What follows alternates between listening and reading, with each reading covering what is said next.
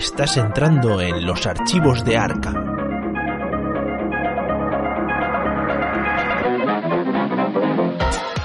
¿Qué tal investigadores? Bienvenidos a un nuevo episodio de los archivos de Arkham. Hoy grabamos el episodio número 18 y somos tres maravillosos e inmaculados sacos de harina y un saco de trigo. Voy a presentar primero al saco de trigo. Tengo aquí desde Madrid Sur a Rafaja. ¿Qué pasa investigadores? ¿Qué tal? Y también desde el Cinturón Sur tenemos a Alfred. Cinturón Sur, pero si yo soy del Un poco más al norte. norte está. Ah, hostia. Pero no pasa No sé nada. dónde vives, Alfred, lo No siento. pasa nada. Hace tanto tiempo que no estoy en, en estos archivos, en esta biblioteca nuestra del conocimiento, que ya sé que os habéis olvidado un poco de mí, pero no. Yo soy como ese último trozo de pizza, ¿sabes? Cuando te la estás comiendo que te guardas el, el- el mejor, el que tiene más cachitos, para el final. El Pues que ahí tiene más está. cachitos. El que tiene más cachitos de El todo trozo de bueno. pizza con más cachitos. Imagínate que uno que tiene más bacon todavía que el resto. Más Te lo todavía. guardas, te lo guardas para el final porque sabes que lo vas a disfrutar mucho más. Amazing. Ese Pero-. Se lo puedes Pero- pero- cuando comes solo. Abro, abro un melón ahí, abro un melón ahí porque antes de- el que queda por presentar nos da un poquito igual, pero eh, tú cuando cortas la pizza se caen cachitos entre los trozos. Acumulas No si todos, la cortas bien. no, acumulas todos los trocitos de carne, de bacon, de chorizo que se caen en un solo hue- cachito y ese es el último. Yo lo que hago es cortarla bien. Normalmente los echo al lado que le corresponde o intento que le corresponda al trocito de la derecha o a la izquierda. Pues- Pero es buena idea eso de juntarlo todo en uno para hacer como el, el- el trozo final. Claro, el, tro- el trozo supremo. Vaya maravilla, vaya maravilla. También tenemos a Ulises. Ese sí que desde el cinturón sur, fíjate. Sí. ¿Cómo, cómo estáis, investigadores? Bienvenidos a una sesión más. Y con nosotros tenemos al dirigidor del programa, Stanley Tucci. Oh, me encanta, me encanta Stanley Tucci, me encanta en la repetida. terminal. ¿Te has También. repetido Stanley Tucci? Sí. Es repetida. ¿Es posible que esté repetido Stanley Sí, Tucci? sí, no puede además ser. que, sí, sí, sí, sí, estoy, te estoy completamente seguro. Sí, sí, totalmente. Se lo dije yo en la Gaceta. Eres, eres Ah, un turras. ah, si lo dices tú, ah, así cualquiera. Bueno, pues entonces tenemos con nosotros a Mark Strong. Venga. ¿Quién es ¿Sabemos quién es Mark Strong o no? Ha, ca- ha caído en saco roto. Ok, exacto, roto. Eh, saco roto. Eh, Mark Tiene que Strong ser, tiene es, que ser el muy que fuerte hace, por lo que. Es el que hace de Merlín en Kingsman. Ah, pf, vale, sí, ya sé quién es. Eh, yo qué sé, no sé. Claro, es que, bueno, No. tenéis que disculparnos, chicos, porque ya sabéis que nuestro dirigidor, su gusto por el cine es peculiar. Pero bueno, eh, está aquí Perdón, con nosotros. eh, películas sobre mafia. Solo voy a ¿No te has decir. visto- Una cosa es gusto y otra cosa es conocimiento. Pero no he visto Kingsman, David. He ¿Qué va a visto haber, Kingsman la Kingsman? 1. Pelis buenas no las ve. Pues en la 1 sale el que es como el mayordomo, digamos, de la... No, El mayordomo. Eh, pues, A ver, es Merlín, Que no es me acuerdo. un mayordomo, digamos, si tiene que haber un mayordomo en esa mansión es él. claro, si en la jungla de cristal tiene que haber un mayordomo, pues será otro, claro. Pero no. Bueno. En fin, eh, ¿qué- ¿qué tal? ¿Qué has hecho esta semana, Ulises? Pues he seguido programando, porque Ah. estoy programando poco últimamente. ¿Estás comiendo un Y- poco mientras estamos grabando? ¿Si estoy qué? Comiendo. No, imposible. No, no, por- podría parecer que sí, ¿eh? Podría parecer, pero no es el caso. ¿Te has metido un trozo de queso en la boca mientras estabas hablando? Negativo.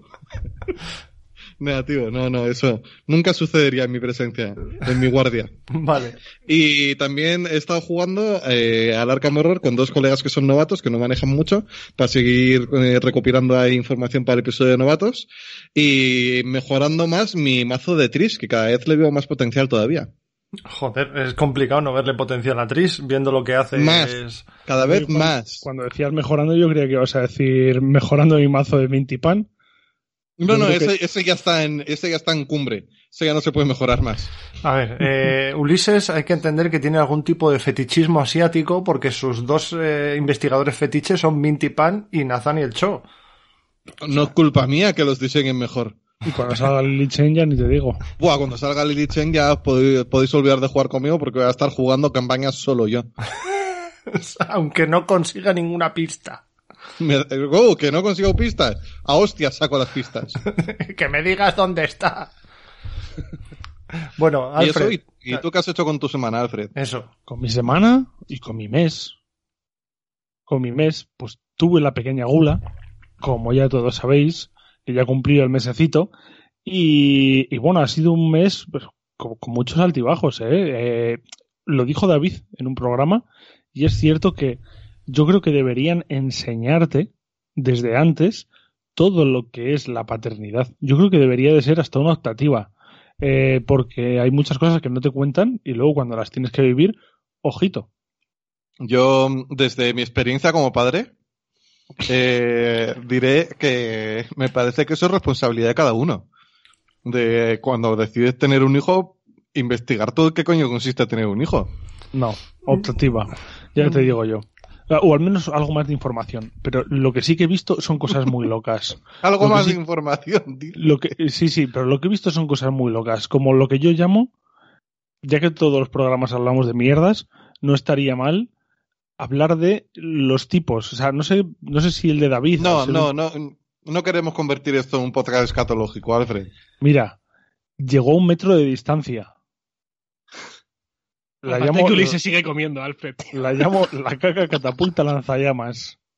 Porque sale en, en, en arco de lanzallamas, ¿sabes? Como la- lo que utilizas en Warhammer para medir el lanzallamas, pues salió en ese tipo de arco Pero no tienes Pero que apretarla catapulta. cuando la cambias, lo sabes, ¿no? un metro de distancia. ¿Pero lanzaste a la niña o la caca? La caca. Ah, vale, vale, vale, vale. Eh, Increíble. bueno, pues, pues Increíblemente fenomenal. asqueroso. Pero no, bueno, mi semana he estado, he estado jugando a videojuegos. he, he quemado la Play 5 prácticamente, eh, porque una cosa que sí que me he dado cuenta de que puedo hacer cuando tengo un bebé es jugar con el bebé en brazos mientras tengo el mando. No me imposibilita eso. Así que me he pasado el Bloodborne, ese juego que no es el de fútbol americano, Ulises. Este Ah, es vale, el, de, el de los hombres lobo que no son hombres lobo. Me ha parecido locurísimo y mitos 100%, pero 100%. Eh, la ciudad donde ocurre todo se llama Yarnam, que eh, está eh, muy eh, traído de Arkham, está muy traído. Y ese me gusta mucho, también me pasé el Days Gone, que es uno de zombies, ciudad posapocalíptica, un tío motero, que además le pone la voz Claudio Serrano al protagonista, que es el que pone la voz de Batman, y eso siempre suma. Y me he pasado uno que me lo he pasado muy bien, aunque es muy difícil, el Oddworld Soulstorm. Eh, ¿Sabéis vosotros cuál era el Ape Odyssey de la Play 1? Uno de un Sí. extraterrestre que decía No. you, you, you, you, you, you. Sí. No sé No, cuál yo, creo que está, yo creo que es muy, muy pequeño para eso. Pues era un, es un juego sobre la esclavitud muy bueno. Sobre un alienígena que son todos esclavos, están esclavizados bajo otra raza alienígena, haciendo brebaje, eh, una especie de refresco ahí. Y el protagonista, el Abe este, pues les in- eh, intenta ir eh, salvándoles y llevándoles a un sitio seguro. Y esta es la continuación del juego que salió para Play 1. Y este es de la Play 5, ojo. Y me he divertido mucho. Así que eso no, videojuegos, videojuegos a tope, juegos de mesa, la única partida que echamos el otro día. Yo creo que tener un bebé en brazos realmente no te imposibilita nada. Si acaso lo hace un poco más complicado, pero imposibilitar nada. Lo estaba pensando yo por mi cuenta, lo estaba, lo estaba rumiando, digo, imposibilitar algo, digo, hacer malabares, pero luego he dicho, no, hacer malabares incluso lo hace más, más, más eh, importante, ¿no? El de que no se te caiga nada. Pero con los bebés malabares. Bueno, quiero decir, si lo tienes en brazos sí que es imposible hacer malabares. Eh, Ulises, ¿ves? Sí. Este son el tipo de mierdas que dices porque no has tenido un hijo.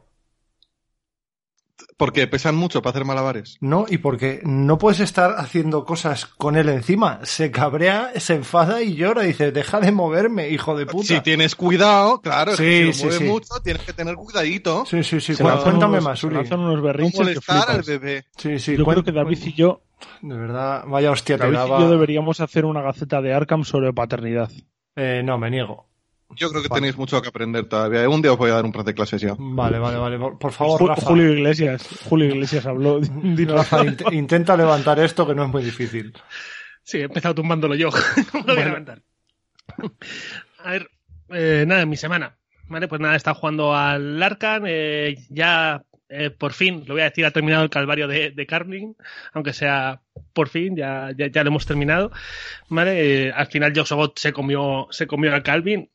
Bueno, Y luego he estado jugando otras dos partidillas más a, a Arcan y probando los escenarios fanmade, estos que, que tenemos ahora la impresión fanmade. ah, pues mira, ¿y qué tal? ¿Bien? Y sí, te, te- te he pasado alguna cosa. Perfecto, perfecto, para eso es.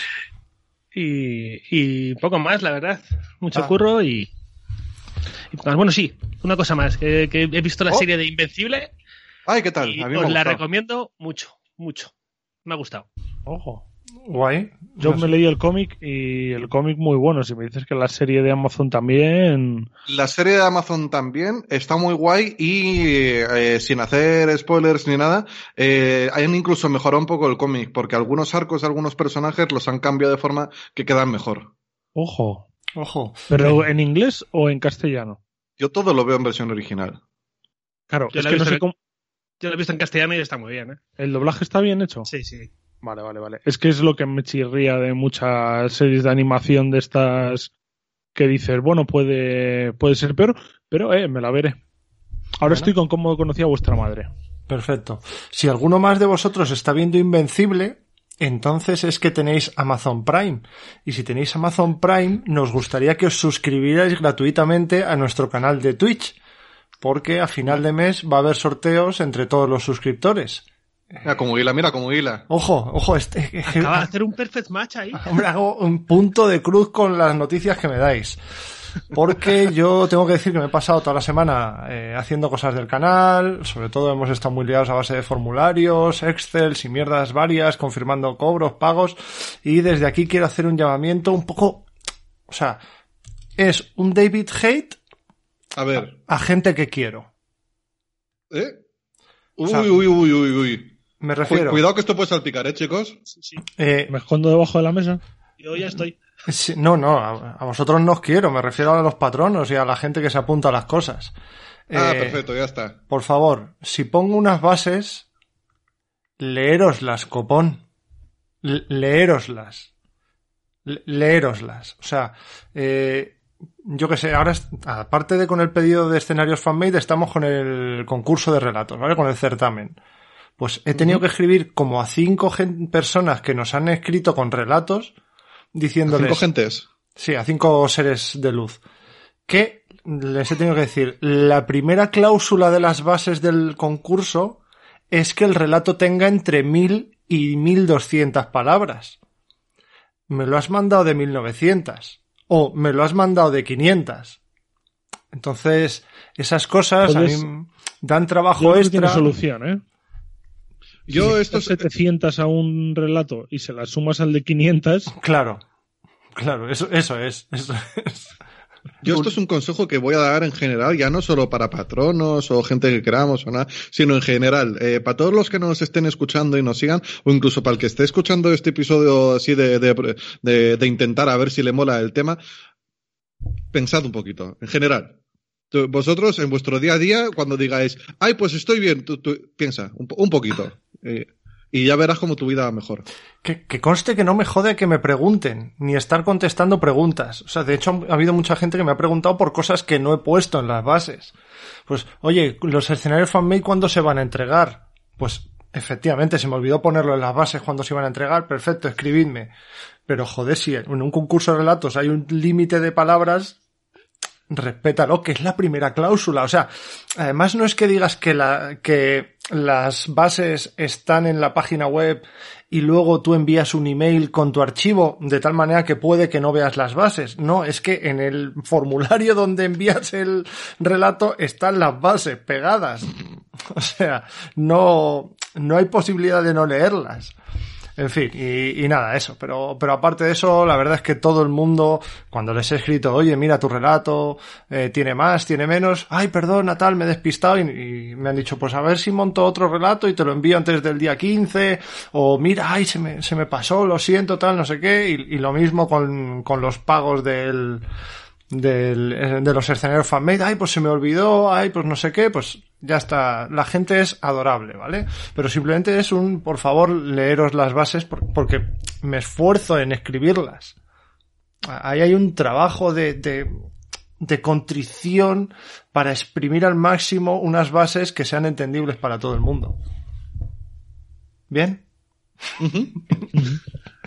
y aparte, y, y- ¿Qué- qué- quieres que te, ¿Quieres que te apoyemos o algo? Que digamos, sí, sí, yo estoy con David. O que, que- Sí, porque. que- pero a ver, que a no tope- parezca que os coacciono, porque luego dicen que soy sí, sí, sí, mezcladista. yo con la estoy totalmente de acuerdo con David y hago estas declaraciones eh, de mi propia voluntad en total eh, sanidad tanto corporal como mental. Y una vez hecho el David Hate, vengo a hacer un David Love y a desdecirme, a Lo desdecirme. que David de- David lo quita. Hombre, claro. A desdecirme de lo que dije al principio. Bueno, no a desdecirme, sino a corregirlo. Pues yo me quejé mucho de mi hijo y de la paternidad, y es cierto, hubo momentos duros, pero mi hijo se ha convertido en un ser decente. Decente. Ahora, eh, se acuesta a las 11, se levanta a las 4 a por un biberón, se acuesta y se levanta a las 9 a por el siguiente biberón. Y durante Joder, ya el- vive mejor que yo. Buah, y durante el día solo se despierta cada cuatro o cinco horas para tomarse otro biberón. Así que Eso ha estamos ocurrido eh, hoy con la mía, ¿eh? en la gloria. Eso ha ocurrido con la mía. El otro día tuvimos un momento muy tierno, David y yo. Estuvimos paseando ahí a su pequeñajo. Sí, es cierto, es cierto. Fui a verte a darte cositas. Sí, sí. Y- Y, ostras, está crecidito, ¿eh? Mm, mm, mm. Vaya, vaya bicho. Vaya, vaya bicho. Me va a dar hostias en- con tres años me va a dar hostias. En tres, en tres días está aquí Airways. haciendo el podcast. En fin, eh, en cualquier caso, ya sabéis cómo ha ido nuestra semana. Estamos hablando mucho de no, el, los escenarios fanmade y todo eso. Y es que en el Patreon estamos sacando un pedido de escenario fanmade. Luego, luego hablaremos de él en la sección de noticias, pero mm, no podemos dejar pasar este momento sin dar las gracias y nombrar a nuestros archiveros supremos, los 10 patronos eh, que sustentan sobre sus 20 hombros, porque los, los hombros es uno de cada lado, ¿no?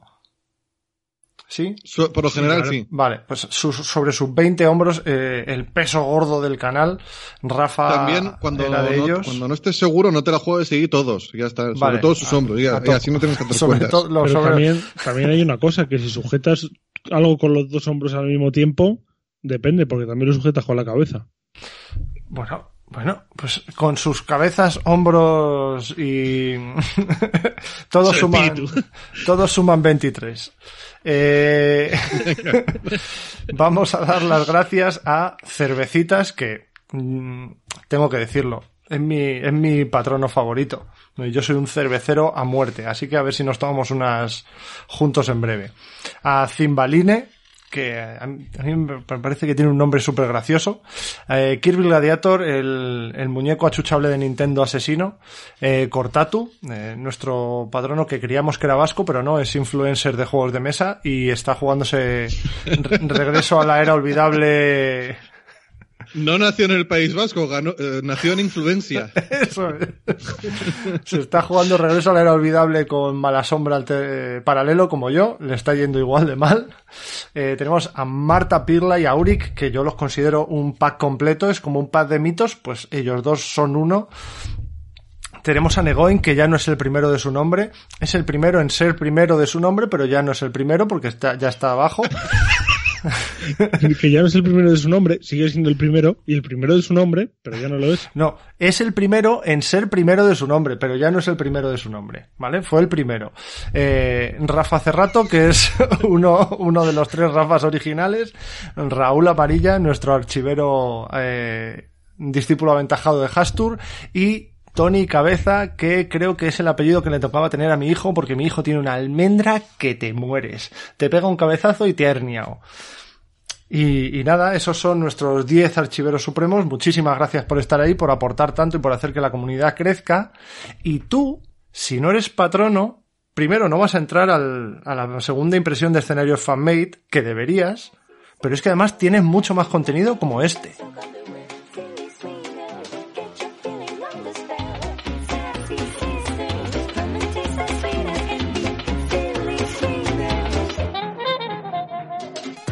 Colabora con los archivos de Arkham. Ayúdanos a crecer y a crear más y mejor contenido. Accede a material ignoto y a recompensas ciclópeas. Entra en patreon.com barra archivos Arkham y elige tu aportación. Sin vosotros esto no sería posible.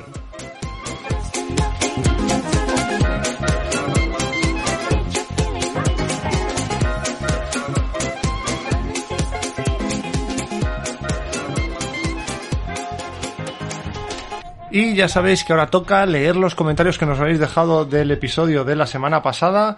Vamos a empezar con los del Patreon. Ya sabéis que analizamos a la investigadora Amanda Sharp. Y bueno, el primero, el pole, nos dice, Adolfo dice great. Pues, pues genial, Adolfo, muchas gracias. Y te echan la bronca porque dicen, Adolfo, no te enteras, es poleo y troleo. Y además es que ninguno de los dos, ni Nagirom ni Adolfo, que son los dos canarios, se enteran, porque aquí si se escribe great, después se pone un datito de mierda. Entonces viene aquí Jorge Mora ya a poner los puntos sobre las sillas. ¿Qué Jorge? ¿Jorge Mora Velasco? ¿Sí? sí. Hacía, Sí. hacía mucho que no voy a hablar yo de Jorge Mora Velasco. Bueno, Está viene, guay que... viene, viene de cero, de cero. Sí. De cero. Eh, dice, ninguno os enteréis. Por otro leo y un dato curioso que si no queda feo. Ahí lo tienes. Es que es un poeta. Una de las curiosidades de Google, una de las curiosidades de Google más buscadas y que pocos saben es sobre su nombre, ya que en primera instancia se iba a llamar Backrab. Sin embargo, los fundadores quisieron cambiarle el nombre y terminaron por colocarle Google, que viene del término Gogol, que significa uno en un millón, el cual tenía relación con el objetivo que querían lograr, que era organizar la gran cantidad de información que había en la web. Y por cierto, enhorabuena a Rafa por tu nombramiento como saco de trigo limpio, totalmente merecido. Por Nada, alusiones, muchas gracias a Jorge. Vale, que, que dentro de poquito ya nos toca volver a jugar. A tope. Eh, ¿Sabéis, ¿Sabéis si a esos de Google les ha ido bien por lo que sea? No, creo que quebraron. Ah, sí. mm, Yo que venía de Google eh, sí que lo sabía, pero que antes pretendían llamarlo Backrap no lo sabía y me alegro de que decidieran cambiarlo. Sí, ¿verdad? Sí, por por lo Sí. que sea. Eh, Joaquín Vacas López nos dice, ¡buah! La verdad es que echaba de menos a Uli en cuanto a algún... eh, Hombre, echaba- se echaba de menos a, a Uli. En cuanto a alguno falta, un par de semanas nos falta algo. Eso sí, Rafa, tope enhorabuena o como se diga. Porque ser saco es un currazo, la verdad es que sí. Y a ver si un día me animo y os cuento un poco mi historia con el juego. David sabe un poco, efectivamente. Y os mando un audio. Un saludo a todos. Pues sí, por favor, mándanos un audio, mándanos un audio porque nos encanta. Y ahora que se han lanzado Urik y Marta, estaría guay que os animarais también los demás. ah, yo estaría- tengo, yo tengo algo, tengo algo que decir del programa pasado, que no, que no estuve, obviamente. Eh, ¿qué, qué habéis hecho? ¿Por qué no contáis la historia y estáis como media hora hablando de la historia de Amanda? Que os tirasteis tres minutos hablando solo. Pero, Fue un ¿qué, resumen muy, qué querías contar? pues un resumen muy resumen. O sea, yo que yo, yo- yo hago unas historias que flipas. Y luego, Igual das Luego un poco hay- la turra, igual, No. maybe. igual no. Yo creo que a la gente le gusta.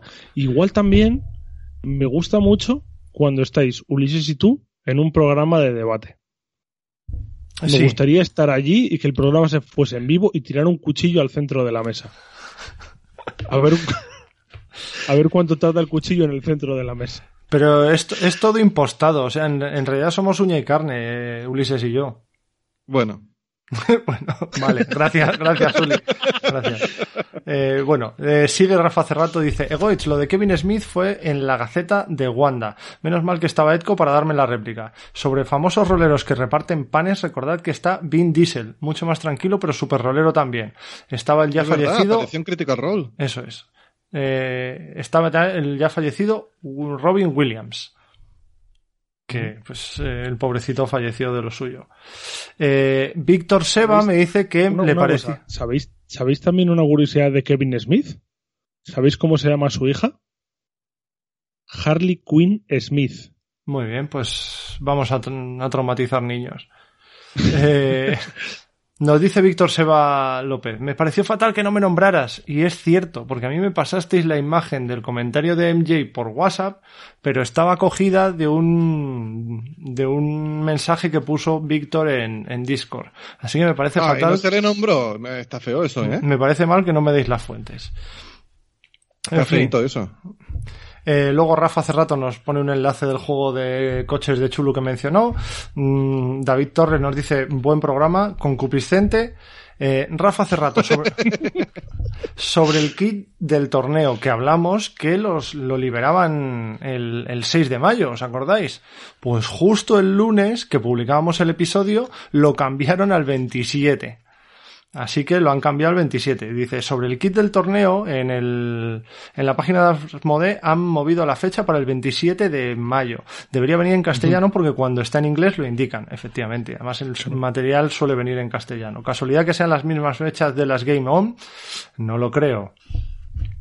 Mm, Ojo, Claro, yo sobre todo, sobre todo eso os digo y hago un inciso. Eh, todos los kits siempre llegan en español, de todos los juegos, a no ser que la carta propia sea en metacrilato, que esa suele venir ya en inglés, lo de la DC Walker, por ejemplo, la carta es de cartón, pero de metacrilato es la que mueves y esa no hace falta traducirla. Eh, por ejemplo, lo digo porque Imperial Assault, en otros juegos, creo que también en Destiny, Destiny, venían sí. cartas en metacrilato y todas esas son en inglés. Eh, pero todas las promos siempre han llegado en español. Sí que se comentó que una llegó en inglés, fue solamente el pack del blob con la promo de, con la promo que venía, creo que era el atajo en Sí. ese caso, Atajo. y esas llegaron en inglés porque eh, es un kit de, de Arkham Knights y las Arkham Knights solamente se hace el kit en inglés y lo que sobran es lo que envían. Ya los kits propios de tienda, los que Asmodee España o Fantasy Flight son los que edita para enviar a las tiendas, tienen que ser completamente en español. Ok. Además, que es que Pues está muy bien saberlo. Está en todo el comentario de, de Rafa, eh, fue lo que comentamos en el programa pasado, que no iba a estar para, para el Seni de risa. O sea, así que ahí, Pues nada, a ver si tenemos suerte y podemos ah, pillar algunos para sortearlos en el canal. A mí Eh, esto me ha hecho acordarme de una cosa y tengo una pregunta para David. Venga. Eh, ¿Ya tienes tu otro atajo? No, pero es que No, todavía no. es que he perdido el que tengo. Ah, ¿no tenías dos? Sí, yo- No, yo tenía uno. Ah, bueno, pues ¿ya tienes tu atajo? No. Ah, va- vaya. ¿Qué has dicho, Alfred? Que en algún sitio tiene que estar. Sí, sí, sí, sí. Pues, pues nada. Entre Eh, dos sitios, seguro. de- después de dos mudanzas te vienes tú a buscarlo. Eh, Eduardo González nos dice, enhorabuena por el ascenso, Rafa H, sé que no debo decirlo, que doy alas al personal, pero el chiste de Tony Cabeza, de Tónica Beza, me ha gustado. Eh, Eh, Hans, muchas G- gracias, Eduardo. Hans Gigas nos dice, jaja, excelente, concupiscente, a tope. Najirom, que viene a aumentar su contribución, dice, aunque voy con retraso y no por concupiscente, soy Team Pepe Goitz en cuanto a la perdición, pero esto es de hace dos programas, macho. bueno, pero él lo dice ahora. Mira, estoy jugando Innsmouth con, David- con Dexter y Renfield y la iniciada en lo arcano. Me encanta hacer desaparecer gente con ese hombre. Y en este episodio también voy con Uli. Aunque lo ideal sería lo que dice David. Este juego no da tregua y es imposible tener suficientes opciones para romper cada turno. El colgante de la reina es un cartonaco, incluso con tabú, y te soluciona el problema de movimiento y del stat bajo. Un must. Abrazacos. Mm, No sé. Yo, yo el colgante de la reina me parece que es súper complicado de bajar. De hecho, ¿lo has bajado alguna vez en la partida que tenemos, Ulises? Cre- creo que tres veces. No Eh, en el anterior no lo llegaste a bajar, bajaste solamente dos piezas, creo, ¿no? Ah, pues entonces es en la partida que juego con mis amigos novatos, que lo bajo a tres. Ah, perfecto. Eh, Pero Zim- yo también soy del Team Pepe y Egoitz, ¿eh? Muy bien. A tope con la perdición. Eh, Zim- ¿En todos los eh, comentarios vas a meter mierdecita de que has faltado? Por supuesto. Vale. Se agradece. Zimbaline nos dice, qué vértigo estar tan arriba. Bueno, y más arriba que vas a llegar. Ahora estás segundo, lo siento.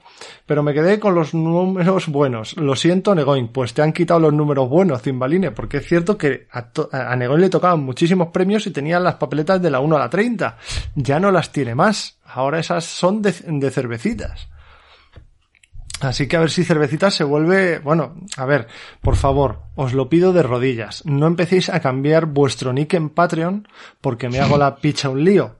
No empecéis a cambiar por a a a a a a a. Te ¿Correcto? acabas de dar cuenta de que les estabas incitando, ¿no? Sí, pero Ah, yo me he dado cuenta también. He dicho, si yo fuera nego y... eh, eh, Se va a llamar empiezo a banear gente. O sea, no, no me tiembla la mano. Eh, mañana hago Inc. Bueno, ¿qué, eh, qué tal, tal, tal? La próxima campaña con un místico, así puedo decir que soy el hechicero supremo. Eh, the path you tread is narrow. Is, you tread is narrow. Pues, pues eso, ¿eh? Muniel. Muy de Platón hablar del concupiscente y vamos por partes. Esa semana pole doble porque me dio la casualidad, pole doble porque dio la casualidad de que me pilló mirando el móvil. Esta semana no tuve ese honor. Espero que como dice Rafa H lo reimpriman todo antes de dar ese golpe de timón. Me da incertidumbre que reduzcan el tamaño de las campañas porque con ocho escenarios el personaje lo puedes desarrollar bien y si pasamos a cinco eh, creo que se puede quedar corto. Espero que mantengan el número de escenarios. Sobre los investigadores y sus cartas estoy de acuerdo con David. Que vayan en las cajas de ciclo, porque el modelo Marvel de acabar con chorrocientas cartas iguales me parece un desperdicio de recursos y de espacio. Sobre Amanda, decir que me ha encantado cómo habéis afrontado su mecánica y como ha dicho Rafa H, creo que la virtud es tener en mesa quizá 12 cartas y el resto habilidad y eventos como mucho, con mucho bonus. Abrasacos. Eh, pues mira, yo eh, os recomiendo que veáis la partida que jugamos en Twitch el jueves por la noche, porque básicamente es eso, es tener la mesa con 12 apoyos y el resto cartas de habilidad constantemente debajo de ella, limpiando lugares de pistas, pero vamos, como Dios. Eh, Eso es lo que intentaba decir el otro día, mientras que vosotros dos discutíais. que ahí estaba De- el término medio bueno. no, no, el sí, término sí, bueno era eso, tener un mazo muy optimizado, con, con- quitando todas las cosas que ya te, que te quieras tener puestas en mesa para darle la vuelta rápido. Básicamente. Eh, Gorka, muy concupiscente. A Rafa H podéis ponerle un micrófono como el que llevaba Britney Spears, así para, podrá moverse tranquilo y bailar por la habitación. Enhorabuena por el ascenso. Pues de momento le hemos comprado un micro como el que tenemos el resto de sacos. Espero que se note la diferencia hoy de sonido de, de la voz de Rafa. Eh, en Yo cuanto al... Eh, sí, ya te digo yo que sí. En cuanto al hijo de David, no te preocupes. Sabe que será, eh, sabes que será el cabecilla de su grupo, efectivamente. Y si estudia medicina, podrá ser médico de cabecera. Comedia. Voy tomando nota de lo que habláis, aunque sigo siendo derrotado una y otra vez por humordoz. Si veis que dejo de ser patrono es porque he muerto o me he vuelto loco. Loco porque voy a empezar a jugar con dos investigadores y temo desarrollar un desorden de personalidad múltiple. O a lo mejor acabo con dos cuentas de Patreon yo solo, quién sabe. Mm, bueno. Eh, Esa es otra. Esa- esa es En otra. lugar de cambiarse su nick, podría hacerse una cuenta nueva. claro, Mm. claro. Pero no hay hueco para, para Supremos. Efectivamente. Bueno, no- se- siempre puede comprarle un hueco a otro supremo. Claro. A Gorka y a, Ma- a y a Marta, que son dos. ¿Eh, David? ¿Qué? ¿Tú crees que tu hijo cuando sea más mayor se dará con el cabecero de la cama? Sí. Joder. De verdad, yo que poco te echaba de menos, ¿eh? Dice, creo que es momento de abrir un canal en el Discord para hablar del juego de rol La llamada de Cthulhu. Veo que somos bastantes los que queremos jugar o jugamos y he visto que alguna partida ya se está llevando a cabo. Abrasacos, pues Rafa H. Te Vale. nomino. Tomo nota. Perfecto. Eh, Takun dice, lo primero felicitar a Rafa. No sé si será Gracias. cierto, pero hará como 20 años leí que las chicas Playboy tenían un pequeño grupo de Dungeons and Dragons. No sé si sería cierto, pero con solo imaginarlo ya te alegraba el día. Pues me, me parecería muy, muy divertido. Te prometo que hasta que no ha terminado el comentario no sabía por dónde iba a salir. Y eh, como lo último que había registrado es eh, felicitaciones a Rafa, eh, pasar de ahí a las Spice Girls, oh, he dicho, ¿qué va a pasar aquí? ¿Qué, ¿Qué está proponiendo? ¿Qué Spice Girls? Ah, Chicas Playboy. chicas Playboy, no sé, en mi cabeza son Spice Girls. ¡Hostia! Pero tendría, tendría que ser genial. Imagínate tú ir a la mansión Playboy, sabes de qué va todo más o menos, entras allí, entras en una habitación y están jugando todas ahí. ¡Tira iniciativa! Todas no, todas de no, porque un grupo de más de 5 o 6 es inllevable. Es verdad. En, en mesitas separadas. Y depende con quién juegues. Porque yo, yo he acabado muy quemado de jugar Dragones y mazmorras. Pues yo también, pero eso me lo guardo para mi hate del próximo episodio. A ver si me acuerdo. ¿Te gustó el meme que te envié? ¿Cuál de todos? El de los dos tipos de jugadores de Dungeons and Dragons que hay. No lo recuerdo, seguro que me, seguro que me encantó. Perfecto, gracias. Eh, Cortatu. ¿Le estás haciendo la pelota al jefe? Bueno, No, es que si le digo a la gente que no me gustan sus memes, dejen de mandarme memes. vale. Eh, Cortatu dice, pues no he jugado con Amanda, pero creo que se parece mucho a Patrice, con la que he jugado bastante. Ambas tienen stats bajos, pero lo compensan con una mecánica para tener ventaja de cartas a, asign- a asignar en pruebas de habilidad. La diferencia, claro, son sus pulls, que son muy distintos. Diría, que en ambas hay que improvisar bastante, aunque veo que en Amanda se pueden hacer estrategias concupiscentes más a medio plazo. En cualquier caso, tiene que ser muy divertida de jugar. Eso te lo garantizo. Yo me lo estoy pasando como un enano. Me pregunto también si tendrá la misma mecánica de carencia de acciones que tiene Patrice. Me pregunto si también tendrá la misma carencia de acciones que tiene Patrice. Eh, pues eh, no sé decirte porque entre los batidores y el... nunca me acuerdo el nombre. La cosa esta que te da una acción extra de, de investigar con más uno de velo, que tiene secretos, el El códice, códice criptográfico. Ese, ese mm, tengo acciones de sobra. Así que... Eh, ¿Qué te dije ayer? ¿De qué? De, sobre Patrick Hathaway. Es que la quieres jugar. Me está, cada día me apetece más jugarla, cada día más que la anterior. Yo creo que no te va a gustar. Pero- Yo es que creo que, que mola 8000. Ya, no, no, no, Que si no, que no digo que mole. entretenida. No digo que mole, digo que tú eres de mazos muy consistentes y Patrice es de todo menos consistente. Pues si no lo sabes jugar. Vale, vale, lo que tú digas, Uli, yo te creo. Venga, eh, Har nos dice, enhorabuena al saquillo nuevo. Está claro que si hay un saco nuevo, metéis a alguien que aporte. Y Rafa H ya aportaba antes de ser saco. Os da un punto extra de alegría y está al quite en todo. Y viéndole jugar el Iron Man de la era, derrocha la misma alegría en el podcast. Oye, pues, pues mira, sí. Excepto, Aquí- aquí- excepto de muchas 5 de la mañana a 11, que ahí ninguno derrochábamos nada más que tristeza. Era lo que iba a decir, exactamente. Tristeza y cansancio. Pero Bueno. muchas, muchas gracias, muchas gracias. Eso, lo, eso es lo primero. Mil gracias por el currazo de la fanmade. No está pagado a ningún precio. Una cosa es hacer algo concupiscente por placer propio y dejar que la gente pueda aprovecharlo. Y otra es pegarse semejante curro para los demás. Sobrepasa el altruismo. De hecho, es uno de los motivos por lo que es solo para patronos. Eh, sobre el juego de Amanda, aún estoy verde para opinar. Pues dale un tiento. Gracias, sacos. Eh, Juan Alcácer, Jar. Eh, postdata, quitaré el nick que no le gustan a David. Pues, pues, eh, lo que tú quieras, lo que tú quieras, Jar. Yo a tus pies. Porque yo me quejo mucho, pero luego soy un buenazo. Y por último, nos dice Lucas Román, por último del Patreon, ¿eh? del iVoox todavía quedan unos cuantos. Genial programa como siempre, le tengo muchas ganas a Amanda, es que mola un montón. Enhorabuena a Rafa H. ¿Vas a decir Gracias. algo? Eso es. Un saco a la altura de los demás y que suena tan fresco y natural como las otras veces que ha salido en el podcast. Aunque en realidad he escrito para joderle la vida a David. Pues mira, qué bien, que... Y, y a Alfred de rebote. Pues genial, un ¿Por 2 qué a por mí? 1 ¿Pero qué te pillo yo? Te ha tocado. ¡Paga! ¿Vosotros sabéis que si tienes tres hijos te dan una tarjeta de familia numerosa? Con el top completista que tenéis seguro que no os lo quitéis de la cabeza. Ja, ja, ja. Os aconsejo que os esperéis a una oferta de dos por uno y os pilléis unos mellizos como hice yo. Ya sabes, no te cortes la colita. Un saludo a sacos e investigatroles. Eh, eso es una movida, ¿eh? Le pasó a una, a una prima de mi mujer. Ella ya tenía una niña. La niña tenía como cuatro o cinco años. Fueron a por el segundo. Y son tres. Bueno, Le vinieron dos de golpe. El niño y la niña. Claro, es que eso es movida. Pasar por el segundo y nunca sabes lo que te va a tocar. ya. Igual acabas con cuatro. Bueno, bueno, tocaremos madera. Bueno, yo ya he El dicho otro, que- di- el otro día vi una noticia de la India que había salido una mujer con nueve hijos. Eso es una camada. Con medio kilo cada uno pesó en cuanto Madre nacieron.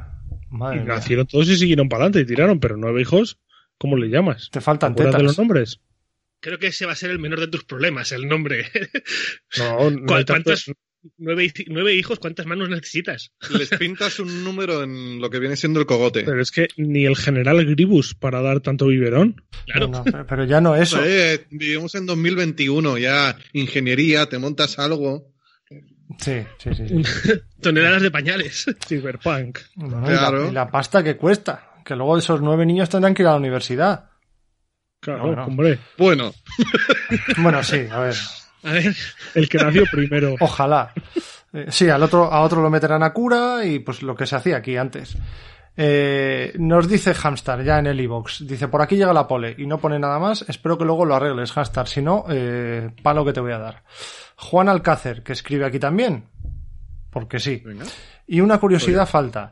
Eh, efectivamente, nuestro hombre de Providence predilecto sabemos que era un genio, demostrado ya que a los tres años leía y a los cinco se declaró ateo. Otros tardamos al menos hasta recibir los regalos de la comunión. Yo creo que esos demuestran más inteligencia todavía, ¿eh? A Sí. ver, también te digo que retirarte de la religión después de los regalos de comunión, que no sé vosotros, pero a mí me regalaron un reloj Casio y un compás, eh, espérate a los de boda, que ahí te sueles pillar más. Pero en la boda te regalan cosas, seas creyente o no. Bueno, sí, pero, pero yo qué sé. A mí me regalaron dinero sobre todo, pero recuerdo que el mismo día, por la tarde cuando terminamos la comunión, fuimos al Toys R Us de Torrejón de Ardoz, del Parque Corredor, y me compré eh, las tuberías de las tortugas ninja, Pues. que molaba un montonazo. Y todavía conservo ese juguete. Pues muy bien. eh, datos de mierda. Hace mucho que no estoy aquí. José Salomón nos dice, hola sacos, hola investigadores, os oigo desde hace un año, pero es la primera vez que escribo. Pues sí, no, no te, no nos sonaba tu nombre. Confirmo que Rita Young es compañera de habitación de Amanda. Sale en el único libro que Fantasy Flight tradujo, Los Gules del Miskatonic. Excelente Ah, programa, seguid así. Pues mira, yo me los iba a leer, pero como se cargaron la trilogía, lo dejé. Eh, me gusta saber que teníamos razón y que, y que nos lo has confirmado. Pues, pues mira, es, es que este es todo perfect match. Vamos con Sagaris, que dice, muy buenas, me encantan vuestros programas, pero si admitís una pequeña crítica, por supuesto. Eh, Bueno. de- deberíais bajar un poco el acelerador con los Patreons. Comprendo que os haga ilusión y se agradezcan los ingresos, pero como contenido general corréis el peligro de potenciar un efecto de contenido chupipandi un poco fuera de tono. Con cariño, ¿eh? No, he entendido. Yo tampoco. Sí, yo sí lo he entendido. Yo también. que posiblemente de lo que se pueda quejar es de que eh, hablamos de muchas cosas del Patreon y que otras cosas personas bueno que personas que no sean del Patreon se puedan quedar fuera del contenido de que hablamos del podcast como por ejemplo eh, nombrar a los supremos o cualquier cosa al menos es lo que yo entiendo pero bueno son las personas que apoyan el canal eh, y que hacen que esto pueda salir eh, sin que tengamos que estar nosotros poniendo y demás, no sé, son los que son los que levantan el, Sí, el sí, podcast no, y pero- los que nos ayudan a hacerlo. Pero, Y que también, también creo que fue un poco de que el- en el programa pasado yo mismo estuve hablando con mucha gente de toda la relación que tengo con el, con la gente que estamos ahí en el Discord y todo eso y, y entiendo, entiendo el comentario que, que nos hace llegar. ¿Vale? Aparte de estar agradecidos, pues a lo mejor sí que me pasé un poquito el- la semana pasada hablando de, de todas esas cosillas. pues que no vuelva a ocurrir. Vale. Eh, Triple nos dice, muy buenas sacos, soy patrono por fin. Me hice rogar, pero os lo debía después de tantas horas que os he escuchado. Es una forma de colaborar. Reconozco que los fanmates y los sorteos me dieron el último empujón. Qué alegría volver a escuchar a Ulises. Me reí mil con él. Vino con fuerza. Ja, ja, ja. ¿Vosotros cuando ponéis ja, ja os reís de verdad o es solo lo que escribís? Yo normalmente sí. Además el mío ya sabes que es HA, HA, HA. Porque es como ja, ja, ja, ja. Vale. vale, vale. El- Claro, es, es menos ja, ja, ja. ¿no? Claro. vale. Yo realmente me río más cuando mando una carita sonriente que cuando escribo jajaja. Cuando es jajaja es como, venga, Tío, pues mira, ¿me puedes recordar quién ha, quién ha escrito este comentario? Triple. Pues un saludo para ti. Muy bien. Gerard García dice, concupiscente vosotros, o como se escriba, muy buen programa. Nos escribe el lacustre de Solo en Balda. Concupiscentes todos y grande la llegada del quinto Beatle, eh, Rafa H. Ya le explicaré a Uli el motivo de mi nick. Saludos patroneros. Por fin, sí, me hice por la impresión fanmade. Ja, ja, ja. Eh, bueno, pues eh, hay mucha gente que, que viene por la impresión fanmade y se queda, y se queda por el contenido. Es como Yastel. Vienes por el precio y te quedas por el servicio. ¿Ya nos pagan? Eh, no, tampoco, pero yo que sé. Estamos intentándolo, vale. Eso es. Eh, Raúl Mejías dice, genial programa y buen repaso a Amanda, que suena un poco mal, ¿eh? También te lo digo, Raúl. Eh, pronto empieza la campaña. claro, igual la pruebo, que aún no la he jugado nunca. Bocata de concupiscentes. Pues bocata para ti también. Eh, Joe Harmonic dice, concupiscentes, no estoy en el Discord, así que yo lo averiguaré por alguno de esos lares que frecuento. Dato curioso, concupiscente que está dominado por la concupiscencia. Viene del latín del verbo concupiscere y del sufijo por la tercera declinación ens entis. para formar su participio de presente, que tiene, que es, que está. Ya sabéis lo que significa concupisco. Eh, de esta manera tenemos también presente, presidente, consciente y demás en castellano. Abarca ambos géneros pues es una formación morfológica asexual en origen. Es posible que leáis esto cuando estoy grabando el siguiente porque esta semana os he oído tarde. Aunque este en todos, aunque esté en todos lados, también tengo que trabajar para comprar juegos, digo, comer y alimentar a mis retoños. Respecto a la vasectomía, me ha gustado más lo de crucifixión genital, te lo compro. Gracias por otro estupendo programa y disculpad este largo parlamento, pero no me sale escribir corto. Salud. Pues salud para ti. Vale, una, una cosita sobre lo de concupiscente, lo, lo cuento rápido, ¿vale? Eh, cuando David grabó el vídeo para explicar cómo hacerse con el Amazon Prime y suscribirse al Twitch, ¿vale? Dio, la casualidad de que salía una señorita que no sabemos a qué se dedicaba muy bien en su vídeo y YouTube decidió poner su, su vídeo directamente como para mayores de 18 años, ¿vale? Pues em, eh, empezamos con la coña hablar en, en, el Discord y dije, yo, como tontería, también puse un poco, dejar de hablar de temas concupiscentes, ¿no? Un poco en rollo moderador. Uh -huh. Y ya entró Uli y cogió la frase, creo que fue, directamente. A ver, es que es que eh, en el vídeo, en, en, Twitch, antes de loguearme, en los vídeos recomendados, te venía una chica que estaba jugando en bikini a, al Pokémon. ¿Soy yo o estás explicando lo mismo que acaba de explicar Rafa? Sí, pero he investigado esta semana. Porque al parecer Twitch, si tú te pones en sujetador o en bikini, te, te censura. Correcto. Pero si estás. No, no, estoy diciendo Twitch, no YouTube. Sí. Pero Twitch. Yo, yo, he dicho correcto. Si te metes en una bañera, justificas el por qué estás en bikini y no te censuran. Ajá. Entonces, muchos vídeos de este tipo de contenido se llaman Hot Tub, que es como jacuzzi, jugando a Pokémon. Entonces, Muy bien. Eh, por, por eso. Lamentable. Bueno. Pues, pues no, muy, muy, bien, David. Gracias por esta información. De nada. eh, ha, ha, sido todo muy ágil y muy rápido. Luego soy yo. Dice, dice Oscar, buenas, no entendía cómo conseguir ciclar mazos. Llevo pocas partidas usando mazos recomendados en Arkham DB y jamás daba una vuelta a esos mazos de más de 30 cartas. Con este episodio lo he comprendido, usar mazos reducidos. Me imagino a un, a un Roland tipo Terminator solo con armas y alguna habilidad. Sangre y fuego para los bichos. Pues eso, que mueran todos los primigenios y todos los gules y todos los bichos que se te pongan por delante, Oscar, claro que sí. Eh, madre mía, qué cantidad y qué variedad de comentarios hemos tenido esta semana. Antes de que continúes, eh, sí. como seguro que hay más gente que tiene la misma duda que él, voy a hacer un resumen así de dos frases. ¿Cómo ciclar mazos? Uno, cartas que te hagan robar cartas, evidentemente. Dos, cartas que te hagan buscar cartas en tu mazo. Uh -huh. Ya está. Probad con eso. Vale. Vale, vale, pues. O juegas pues en Dunwich. Jugar en Dunwich también te cicla el mazo, sí, pero, pero sí. rápido. Sí, pero, pero, igual es contraproducente. Sí. es eh, el modo fácil. En cualquier caso, eh, es, creo que Oscar no se refería a hacer mazos con menos cartas. No, no. No, ¿verdad? Vale. Espero que no. Yo no he entendido eso. Claro, es que pone, con este episodio lo he comprendido, usar mazos reducidos. No eh, su, suena, suena a que se refería a eso, sobre todo porque ha mencionado mazos de más de 30 cartas. Claro, entonces, eh, Oscar, no puedes bajar de 30 cartas el mazo si no te lo especifican las reglas de construcción, como el mala sombra paralelo que puede llevar 25.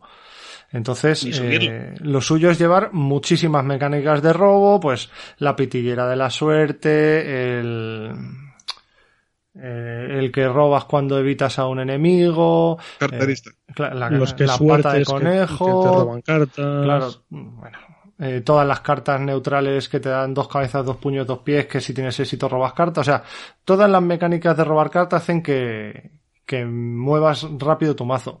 ¿Que es bueno? Pues depende. Si tu debilidad es muy dura, pues no es bueno, porque la vas a ver muchas más veces. ¿Que quieres que te salgan todas las cartas lo antes posible para coger power? Pues entonces sí es bueno. Eso ya eh, depende de cómo manejes tú el mazo. Si entras en, en el Patreon o preguntas en el Telegram, pues seguro que te recomiendan algún mazo de algún investigador que tenga un, un robo de cartas bastante avanzado, ya verás. Y que además lo de ciclar eh, depende mucho del investigador que lleves. Claro. Ciclar rápido el mazo puede ser muy bueno o puede ser muy, muy malo, depende de su propia habilidad. Por eso. Efectivamente. Por eso. Eh, en cualquier caso, vamos a pasar ya a la, a la sección de noticias. Ya sabéis, si recopilamos un poquito todas las noticias del Arkham Horror, no hay, eh, y todos del mundillo de los pulperos, y os las traemos aquí junto con el onanismo y las recogemos en nuestro querido.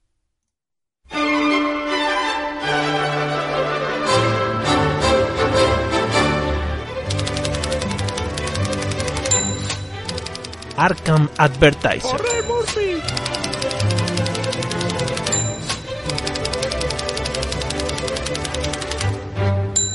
Y como habréis entendido cuando he tosido, eh, no hay noticias del Arkham Horror LCG y tampoco vamos a seguir especulando eternamente sobre cuál es el futuro. El día que haya algo eh, lo diremos, ¿vale? No, est no, estéis preocupados porque si hay rumores os los diremos, pero, pero no vamos a seguir especulando sobre cosas que ya llevamos especulando tres o cuatro programas. Nos vamos a centrar en noticias de otro tipo.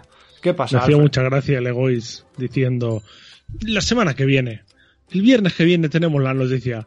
El viernes qué tal, hasta que hasta que leyó lo de MJ Newman y dijo, ya no va a haber noticia. Hasta cu eh, Alfred, te recuerdo que tú eres igual de me juego a que va a pasar tal, me juego a que va a pasar cual, me juego y luego no ocurre nada de lo que dices. ¿Eh? Pero si ha ocurrido todo siempre. Todo, todo, siempre todo. Todo, todito, todo. Vamos, has abierto tú la boca y ha ocurrido. Menos mal que, que tengo gente delante.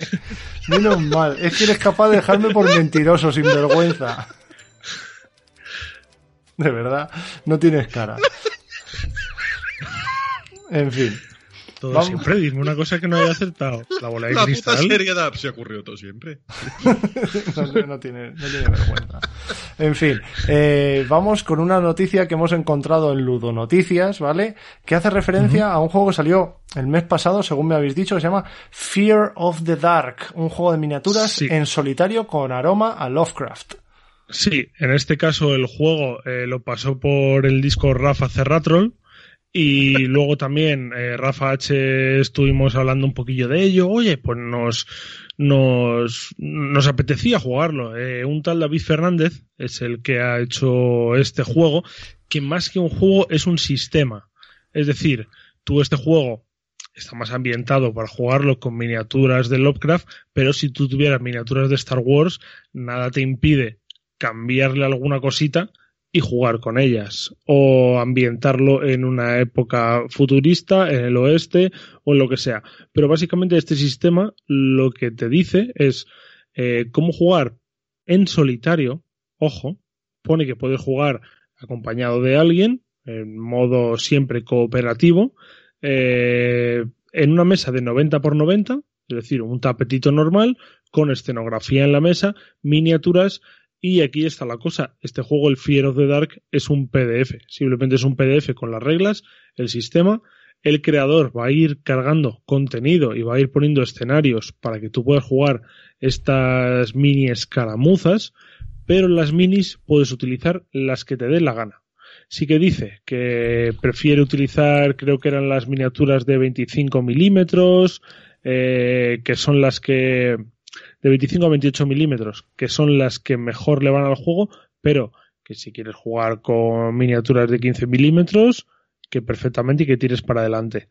Y, es muy interesante porque todos o muchos de nosotros tenemos el Mansiones de la Locura y perfectamente lo dice en las reglas, que él se está echando un vistazo largo y eh, él lo dice, que puedes utilizar figuras del Deep Madness, del Mansiones de la Locura, los que tengan el Chulu Death May Die, por ejemplo, juegos que te traigan un porrón de minis. Eh, también hay estudios que siempre te venden los STLs, los archivos para imprimírtelos en la impresora de resina. Ah, mira, eh, yo, yo, tengo el Zombicide de Black Plague y también puede cuadrar ahí. Claro. Y las del Patreon, las que se están y llevando las ahora. de la locura, las de la locura, que los uh -huh. tienes todos. Yo, por ejemplo, eh, este juego cogimos el PDF eh, y yo pienso jugar con las del Patreon y con los monstruos de Mansiones de la Locura. Y me he hecho con unos cuantos STLs eh, de monstruos y demás para a lo mejor alguien que tenga impresoras de resina que me imprimo unos cuantos y tener más monstruitos. Y eso sobre todo, echarte unas partidas en solitario. Ojo, claro, necesitas escenografía, cuanto más bonito sea mejor. Te puedes poner unos cartones para hacerte una esquina y ya está. Pero que es un juego muy sencillito, que se juega además con un dado de 10 caras, no tienes que echar mil dados, dice que a lo mejor tres dados de 10 caras como mucho por si quieres por si quieres tenerlos por ahí, una reglita, eh, te vienen las fichas de personaje, que esto es lo más interesante, no hay fichas de personaje, hay unas fichas en blanco que tú rellenas y que tú creas el personaje. De este modo, si te llevas un personaje de los Arkham Files, por ejemplo, vamos a poner como, como ejemplo. Entonces hay fichas de personaje o no hay fichas. Me estás, me estás regando. No, ya. se refiere Sí, que no hay fichas prehechas. creadas. Ah, vale. Claro, están todas en blanco. Si tú quieres hacer un Roland Banks, por ejemplo, con las minis que hemos dado ahora eh, a los patronos, ¿vale? Por ejemplo, o del Mansiones de la Locura, pones Roland Banks. Eh, atributos, tú le subes los atributos que son fuerza, destreza, inteligencia y luego tienen ataque físico y ataque de distancia. Tienes unos puntos para subirle, todos se ponen en tres al principio y luego tienes unos atributos para ir subiéndoselos eh, puntos de vida, eliges unas habilidades y demás. Entonces está muy chulo porque te puedes crear un personaje que puede ser distinto de los otros. Eh, no sé, eh, pinta bien. Ya os digo que todavía no lo he probado. Hemos pillado PDF, pero eh, tengo pensado echar partidita dentro de poco y en cuanto eche partidita le haré alguna foto para subirla y os diré qué me ha parecido este Fiero de Dark. Pero pinta bien, ya que es un sistema, es un juego muy baratito. El PDF se puede pillar por la página de Wargame Vault eh, por 12 dólares. Pero ya os digo que si ponéis Fear of the Dark, eh, os sale la página de Blogspot y os lleva directamente a comprar el juego de minis. Ok, pues eh, yo también quiero echarle un ojo porque eh, me, me gusta el Mansiones, pero me gusta que tengan doble vida las miniaturas. Claro. Así que puede Es estar, lo más puede estar fetén. A mí no me Es que gusta. este, este juego es un- ya algo distinto al Mansiones porque este es más war, un wargame de escaramuzas. Ujú. Así Totalmente. el, ya cambia totalmente. A mí no me gusta, ya lo dije en episodios anteriores, que jugar juegos de mesa con gente me parece excelente, jugar juegos de mesa tú solo me parece aburrido, para eso juego videojuegos. Claro, pero que este le puedes jugar.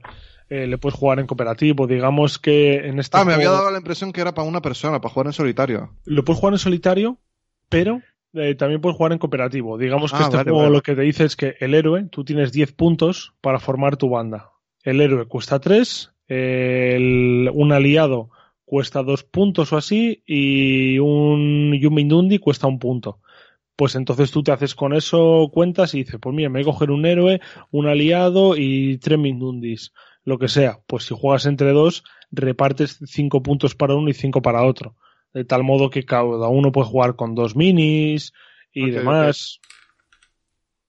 Sí, pues bien. Y a mí Ulises, justo al contrario. A mí no, me- no me vas a ver jugando muchos videojuegos. Posiblemente me ponga antes a jugar solo un juego de mesa que a jugar a un, a un videojuego.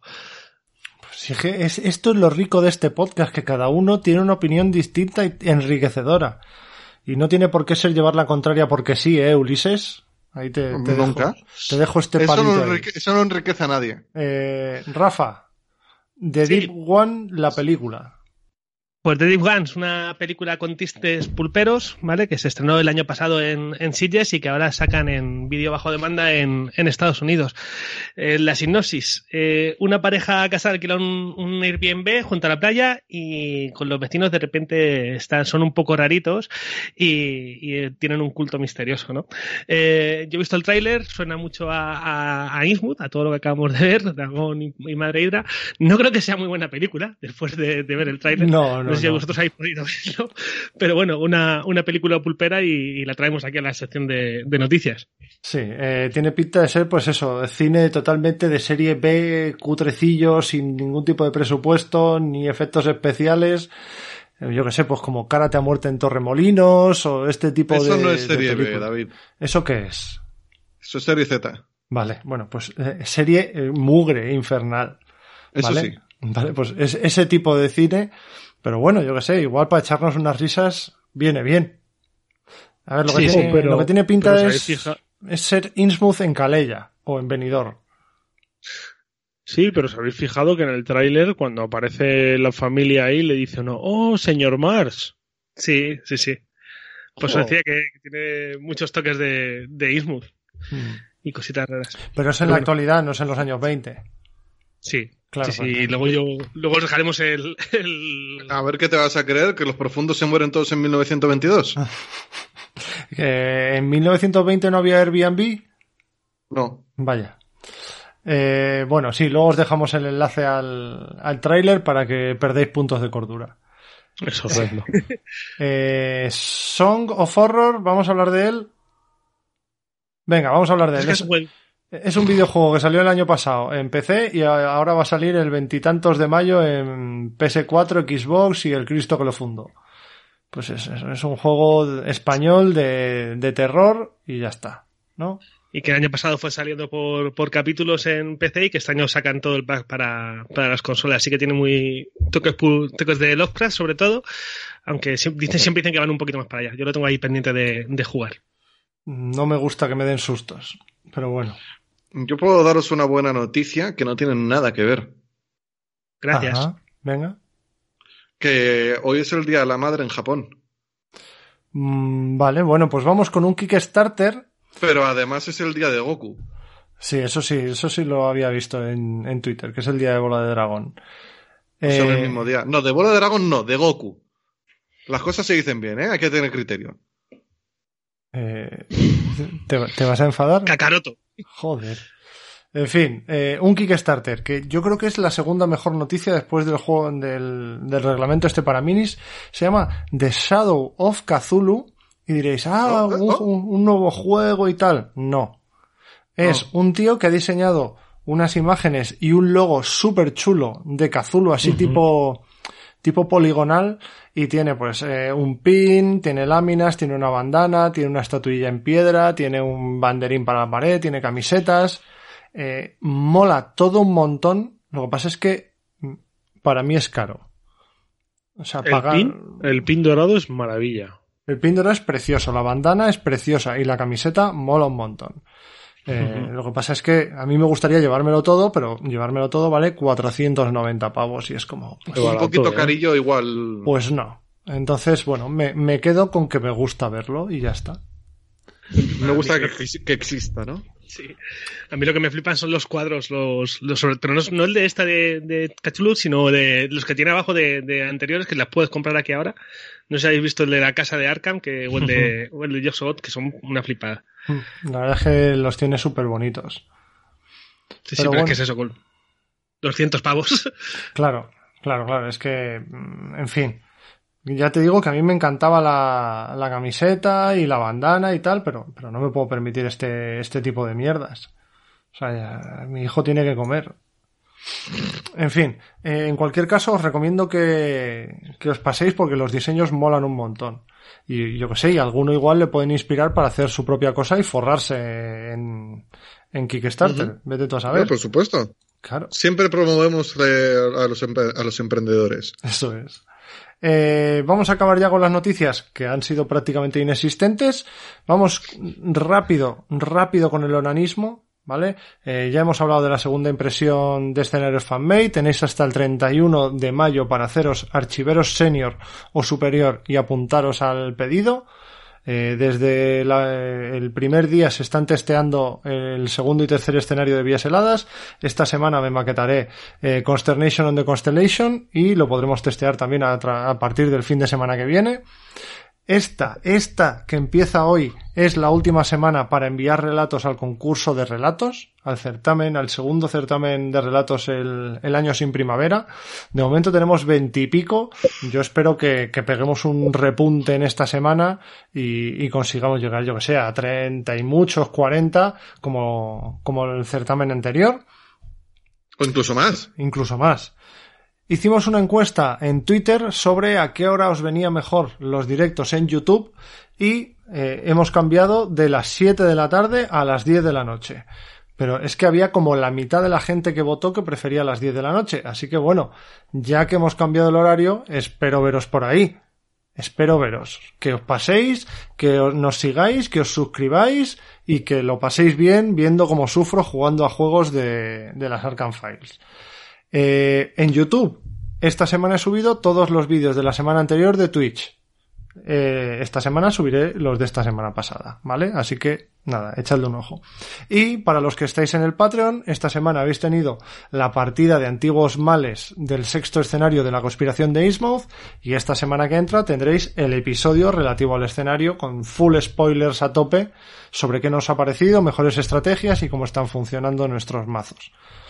Y ya está, lo he hecho muy rápido para que luego no nos eche nadie la bronca de que hablamos mucho del Patreon. Sí. ¿Vale? Eh, para que no haya suspicacias ni nada, porque no. Si queréis, bien, y si no, pues aquí lo dejo ligerito, ligerito porque no queremos dar la turra. Porque además queremos aprovechar este episodio, porque este episodio trae algo que también nos habíais pedido mucho, algo que yo creo que es una parte más fundamental del juego que cualquier otra tal vez, y es un tipo de carta que gusta mucho y que, no sé, ¿a vosotros qué os parece? ¿Os parece necesario un episodio como el de hoy? Indispensable. Totalmente. Mandatorio. Pues no os voy a hacer esperar más. Aquí tenéis nuestro especial de los aliados y la música que vamos a poner para introducirla es esta.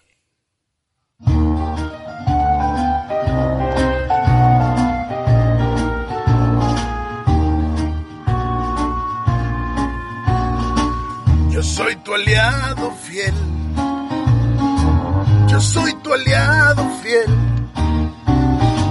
Cuando los mitos te quieren vencer y la bolsa de caos tenga un menos seis, a un daño y recuerda que yo soy tu aliado fiel. Si yo soy tu aliado fiel.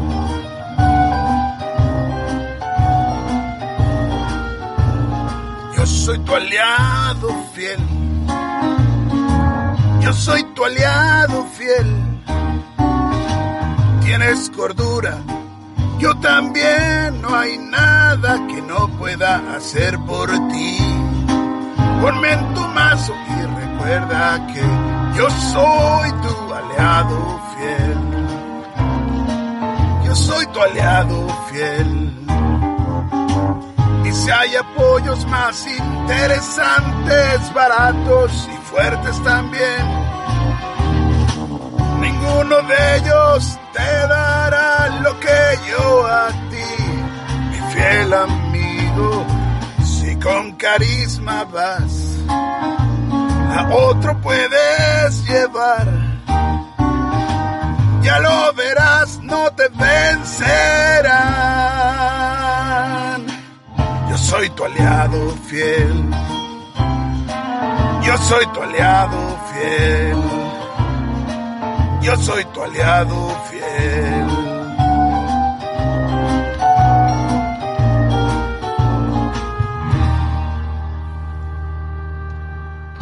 Igual pensáis que he sido un poco exagerado con la presentación que he hecho antes de la sintonía, pero eh, ¿vosotros creéis que los aliados son parte fundamental del juego? Ulises. Totalmente. Ulises, venga, que quiero escuchar tu opinión a ver si hoy tienes huevos a llevarme a la contraria. ¿Qué? ¿Eh? ¿Qué, qué te pasa? ¿Todavía estás en el váter? Venga, vuelve. ¿Está- ¿Estás bien? ¿Te han dado el bocata? Que, pues eh, yo creo que tanto como indispensables, no, porque hay mazos que funcionan sin, sin aliados, pero sí muy, muy necesarios en el noventa y pico por ciento. Totalmente, sí. Rafa, Alfred, que habéis dicho solo sí y os he cortado. Sí, sí, a ver, eh, los aliados son los que te van a potenciar básicamente que tengas más vida, te van a potenciar tus acciones. Sí, es verdad, como dice Uli, hay algún mazo concreto o casos muy específicos que no juegas con aliados, pero yo creo que aquí es la vidilla, ¿no? Lo que da el, el salseito o esa potencia además que necesitan lo- los investigadores para o bien durar, aguantar más durante la partida o bien hacer esa acción especial que, que tienen. Y poco más que decir prácticamente. Eh, Hasta la semana que viene entonces, chicos. Muchas Un- gracias por habernos escuchado. un mazo, yo cuando me hago un mazo, primero una de las cartas que elijo es el aliado. Y depende de qué aliado es, puedes eh, hacer la construcción del mazo en frente a ese aliado y el investigador que estás cogiendo. Porque al mismo tiempo, no todos los eh, aliados eh, buscadores van bien para todos los buscadores. Hay alguno que es mejor que otro para depende qué investigador y luego depende de la mecánica. Por ejemplo, eh, no te vas a meter ya me voy a meter en, en cosas que vamos Sí, luego. Alfred, te Pero estás bueno, calentando, te estás calentando. Sí, me estoy calentando, pero no vas a meter un, un aliado que funcione con eventos, ¿vale? Y no vas a llevar eventos en el mazo. Es decir, que si vas a hacerlo es porque lo necesita. Entonces es un poquito, a mí me parece que son indispensables y siempre es lo primerito que va a mi mazo. Nunca he hecho un mazo sin aliados, eh, más allá de pensar en, en alguna cosilla que ahora dirás David, pero pero no, yo no concibo de momento un mazo sin aliados. Se Bueno, pierde ya- mucha chicha. Ya sabemos que los aliados son un, un slot del juego, ¿vale? Son un apoyo, aliado, y normalmente son. Porque aquí hay mucho debate, porque todo el mundo dice, ay, pues estoy en mitad de la inmensidad del universo, en algunos escenarios, vaya, ya ha aparecido un poli a mi lado. Vale, pues no hay que tomar- la chaqueta. Claro, no hay que tomárselo de manera literal, ¿vale? Muchas veces los apoyos hay que interpretarlos como vivencias que has tenido o aprendizajes que has rascado de alguna persona y eso se manifiesta en, en- tu aventura, ¿vale? Pero por lo general los aliados son compañeros que te acompañan en la aventura y yo creo que dos de los componentes más importantes de un aliado son lo que ha dicho antes Rafa, que tienen siempre, siempre un soak de, bueno, un, un colchón de daño y u horror, ¿vale? Los hay que tienen daño, los hay que tienen horror y los hay que tienen los dos. Y muchos de ellos también tienen una cosa muy importante y que no abunda mucho y es subidas eh, permanentes de estadísticas, de habilidades. Te puede traer más una cabeza, más un puño, más un libro, más un pie y eso va a estar ahí todas tus pruebas de habilidad. No es como algo que tengas que jugar de la mano o algo que tengas que gastar recursos para activar. Y aparte de eso, muchos de ellos tienen una tercera habilidad. Pues te permite robar cartas, te permite descubrir pistas más fáciles, recursos eh, o cualquier tipo de mecánica intrincada que, vay- que haya en el juego, seguro que hay un aliado que la potencia. Por eso yo creo que son los reyes de los apoyos, podríamos decir. Sí, sí, sobre todo porque es eso, que vuelven, vuelven a, a tu investigador potente, muchos de, muchos de ellos. Eh, Y hay algunos que es que te cambian incluso hasta la forma de, de jugar o de, del mazo que vas a montar, porque son muy, muy buenos, esos aliados. A ver, lo que tiene también es que la mayoría, cuanto mejor es el efecto, más caro es el coste, tanto de experiencia como de recursos. Entonces, sí, efectivamente, todo lo que te dé un beneficio permanente va a ser, algo- va a ser mejor que lo que te dé un beneficio puntual. Pero eh, hay que tener en cuenta también la relación coste-recompensa. También son de los pocos apoyos que si los pierdes o los vuelves a bajar, te viene bien. Me explico. Si tú tienes un lobo solitario y juegas otro lobo solitario, el lobo solitario que tienes se va y no tienes ningún beneficio extra. Si tú tienes un, yo que sé, un Milan Christopher que tiene puesto dos de horror encima y bajas otro Milan Christopher, te entra limpio. Con lo cual, Eh, ah, Si tienes un Miran Christopher Ya. que tiene dos de, hor- de horror encima, igual está muerto. Está muerto, sí, pero me refiero cualquier ejemplo de un un aliado con horror, lo vuelves a bajar y tienes un beneficio. Que también creo que es algo que no, no es algo que se valore a simple vista y creo que es importante. Es algo Lo que. tiene otras cartas también, ¿eh? ¿El qué? Que lo tienen otras cartas. Lo Hay tienen muchos otras apoyos que tienen colchones. Sí, sí, pero, pero me refiero que, que eso es algo que tienen todos los apoyos aliados. Que Sí. igual apoyos accesorios, unos lo tienen y otros no. Correcto. Entonces, pues bueno, debido a todas esas cosas positivas que tienen los aliados, yo creo que son los más importantes de los apoyos y creo que eh, deberíamos plantearnos lo que has dicho tú antes, Ulises. O creo Mm. que sí, creo, creo que ha sido Ulises. Puede, Eh, no sé, ya veremos. es cierto que hay una carta de la era olvidada y que tiene su versión mejorada en Regreso a la era olvidada, que es por tu cuenta, que es esta carta que si no tienes eh, aliados apoyo, apoyos aliados en tu mazo, te permite agotarla para jugar un evento a menos 2 de coste de la clase superviviente. Efectivamente. Aparte de esa mecánica que obviamente te imposibilita llevar aliados ¿creéis que merece la pena no llevar aliados? Pues yo creo que, exceptuando eso, si no tienes aliados en tu mazo, estás desperdiciando el slot de aliado, que es muy valioso. Efectivamente. Efectivamente. De Justo hecho, eso, es que dime. No, ¿qué es eso? Que es que es una tontería no llevarlo y hasta quien lo lleva eh, tardas poco en meter un carisma porque seguramente venga otro aliado, ya sea de historia, porque estés jugando una campaña o ya sea porque tienes dos aliados en tu mazo, porque siempre puedes necesitar lo que te da uno, pero quieres lo que te da otro. Entonces acabas llevando cuatro cartas de tu mazo que sean aliados. En muchos de mis casos es así. Todos los slots que tienes disponibles, según el investigador que lleves y a qué orientes tu mazo, son prescindibles en un momento u otro. Pues qué sé yo, por ejemplo, eh, un, buscador rara vez va a tener ocupado el espacio arcano, a no ser que tenga un suero potenciador de los sueños o alguna historia así, pero normalmente con herramientas de mano o tomos o cosas les va. No tienen por qué ocupar el espacio arcano o el de accesorio. Eh, la mayoría de las veces el espacio de cuerpo no se utiliza. Eh, si acaso los místicos o los guardianes, eh, los, eh, los pícaros con alguna gabardina para evitar. Pero por lo general es el que está así también un poco más de lado. A lo mejor un místico, si no lleva velas, rituales o alguna otra historia, tampoco utiliza las manos, a no ser que lleve un bastón stock o algo así.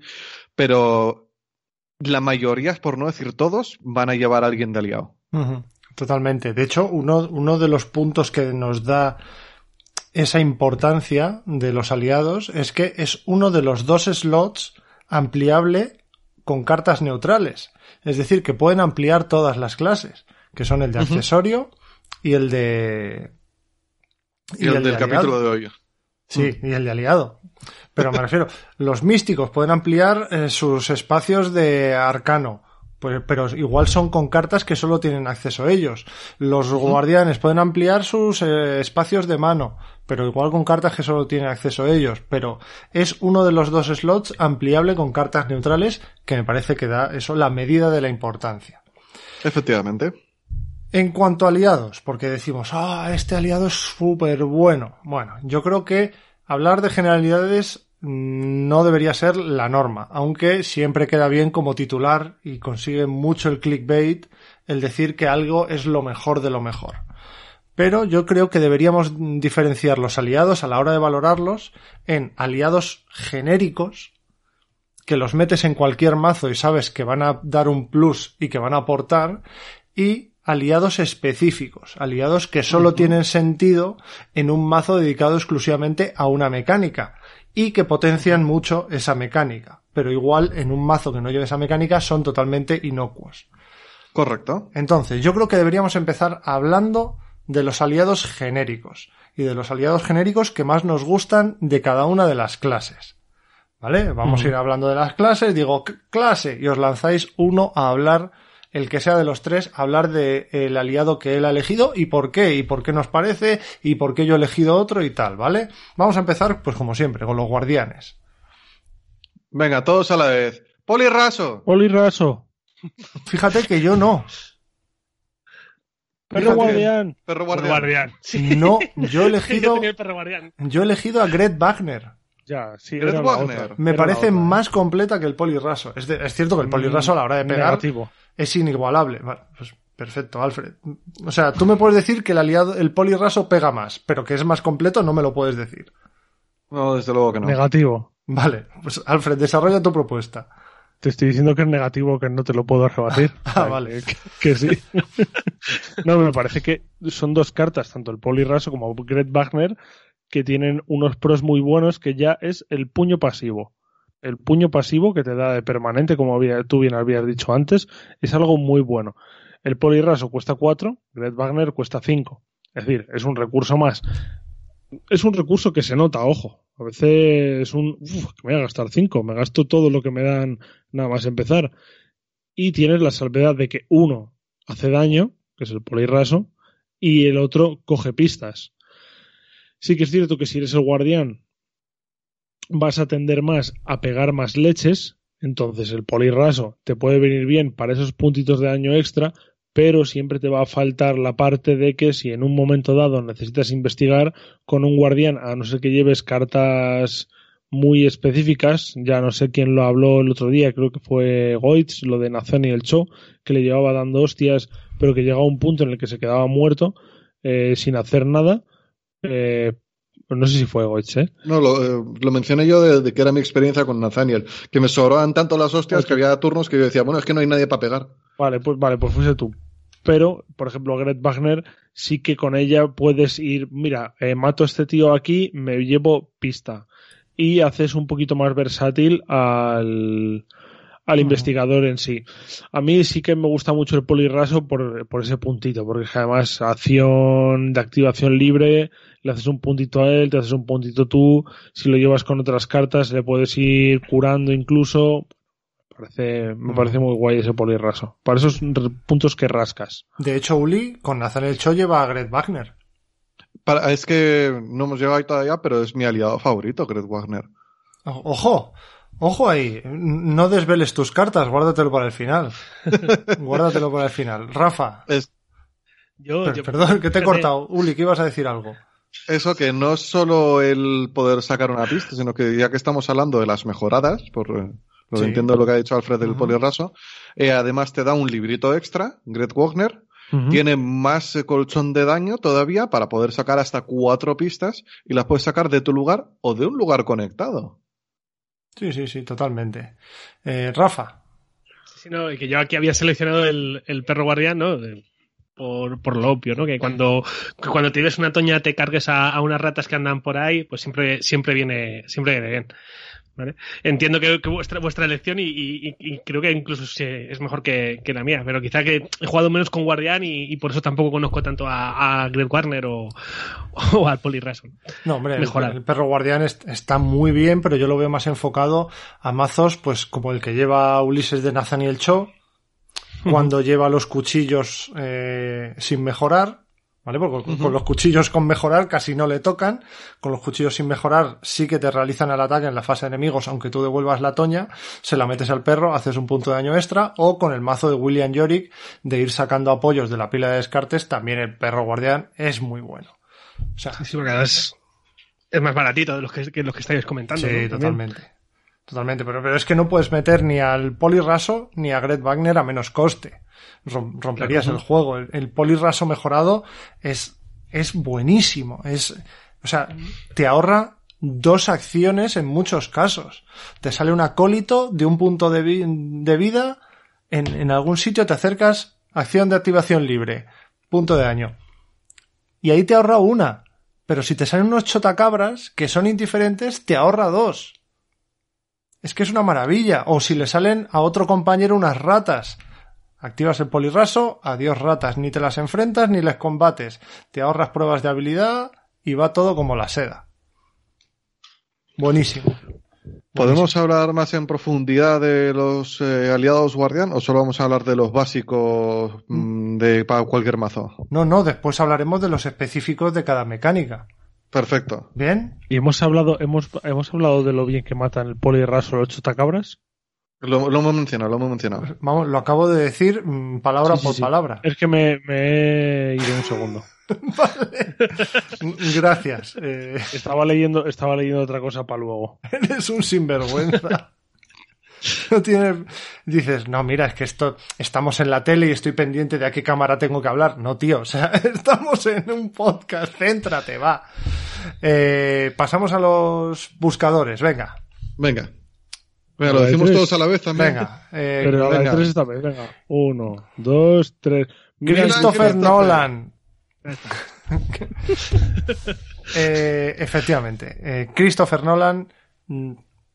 Podemos discutir, no, pues a mí en este mazo me viene fenomenal este, no, en este mazo me viene fenomenal tal cual. Sí, pero Christopher Nolan viene bien en todos los mazos de buscador. Siempre es- sin es- Eso es discusión. de lo que estamos hablando. Por si alguien que se está despistando de cuál es el, el que tienes que meter al principio. No, no, estamos hablando de que si tienes un mazo de buscador y no sabes qué aliado que meter, Christopher Nolan. Claro, estamos hablando ahora de, de investigadores genéricos que caben en cualquier tipo de mazo, que funcionan, que no interactúan con mecánicas extrañas que necesiten para potenciarse. No. Eh, es curioso porque no- en Guardián no hemos dicho ninguno a Alice Laxley. Y yo creo que es porque eh, Alice Laxley da el más uno al libro. Yo, en Alice Laxley ni siquiera la tengo en mi lista de aliados que merezcan la pena. No. De hecho, si hubiese algún buscador que pueda tener acceso a cartas guardián, podría haber la intención de que ese buscador meta a Alice Laxley en su mazo buscador para cuando saque pistas hacer daño y que te lleves el más un libro. Hombre, ahí tienes a Joe Diamond. Claro, claro, lo puede, lo puede llevar yo, ¿no? Creo. Claro. Eh, te lo voy a confirmar en un Sí, segundo. sí, Es que no sé si se puede sí, llevar puede. solamente eventos o tal. Sí, era la misma que tenía yo. Digo, lo Claro, mismo solo puede eso. llevar Insight, pero no puede. Puede. No, pues entonces, perfecto. Ahí vería un muy buen uso de meter a Alice Laxley, pero por lo demás, no sé. No, hombre, y para. Y para. Joder, ¿cómo se llama la psicóloga? ¿Cómo se llama esta? Carol- Caroline Ca- Fern. Caroline Fern. Bueno, volvemos a los buscadores. En Milan Christopher no tiene comparación. Nos podemos poner polla viejas, nos podemos poner exquisitos. Milan Christopher toca eh, una de las mecánicas más importantes del juego. Era bueno, eh, bueno, perdón, era magistral antes de la lista de tabúes y ahora sigue siendo bueno después de la lista de tabúes.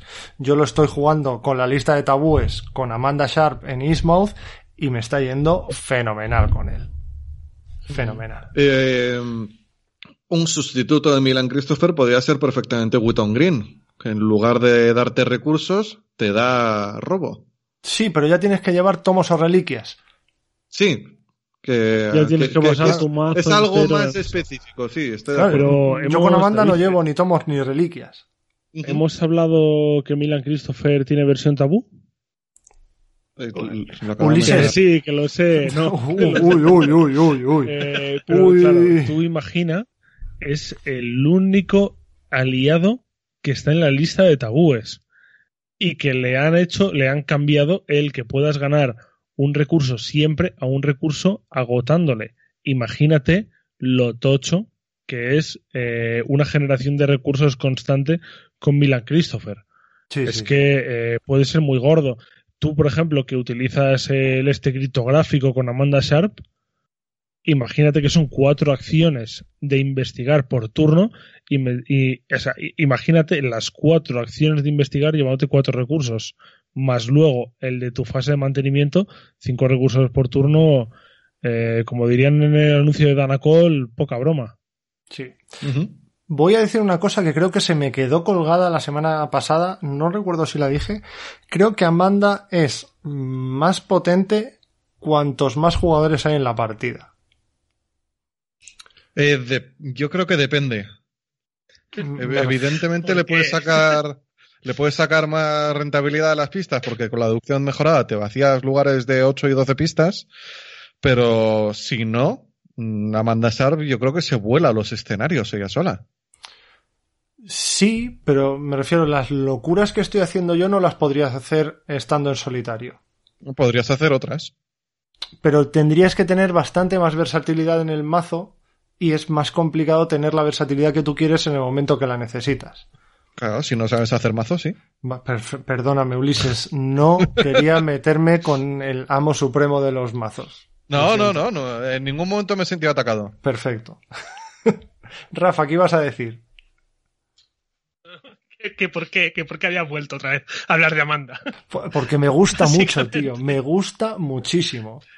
Me lo estoy pasando como un enano. Te va a dar la réplica constantemente. Ya, Claro, no, ya. ¿Qué eh, me, has fuera del tiesto, pues te cae un palo. Estamos hablando de aliados, no de Amanda. Bueno, pues hablando un poquito de Amanda, eh, en la partida del jueves había dos lugares.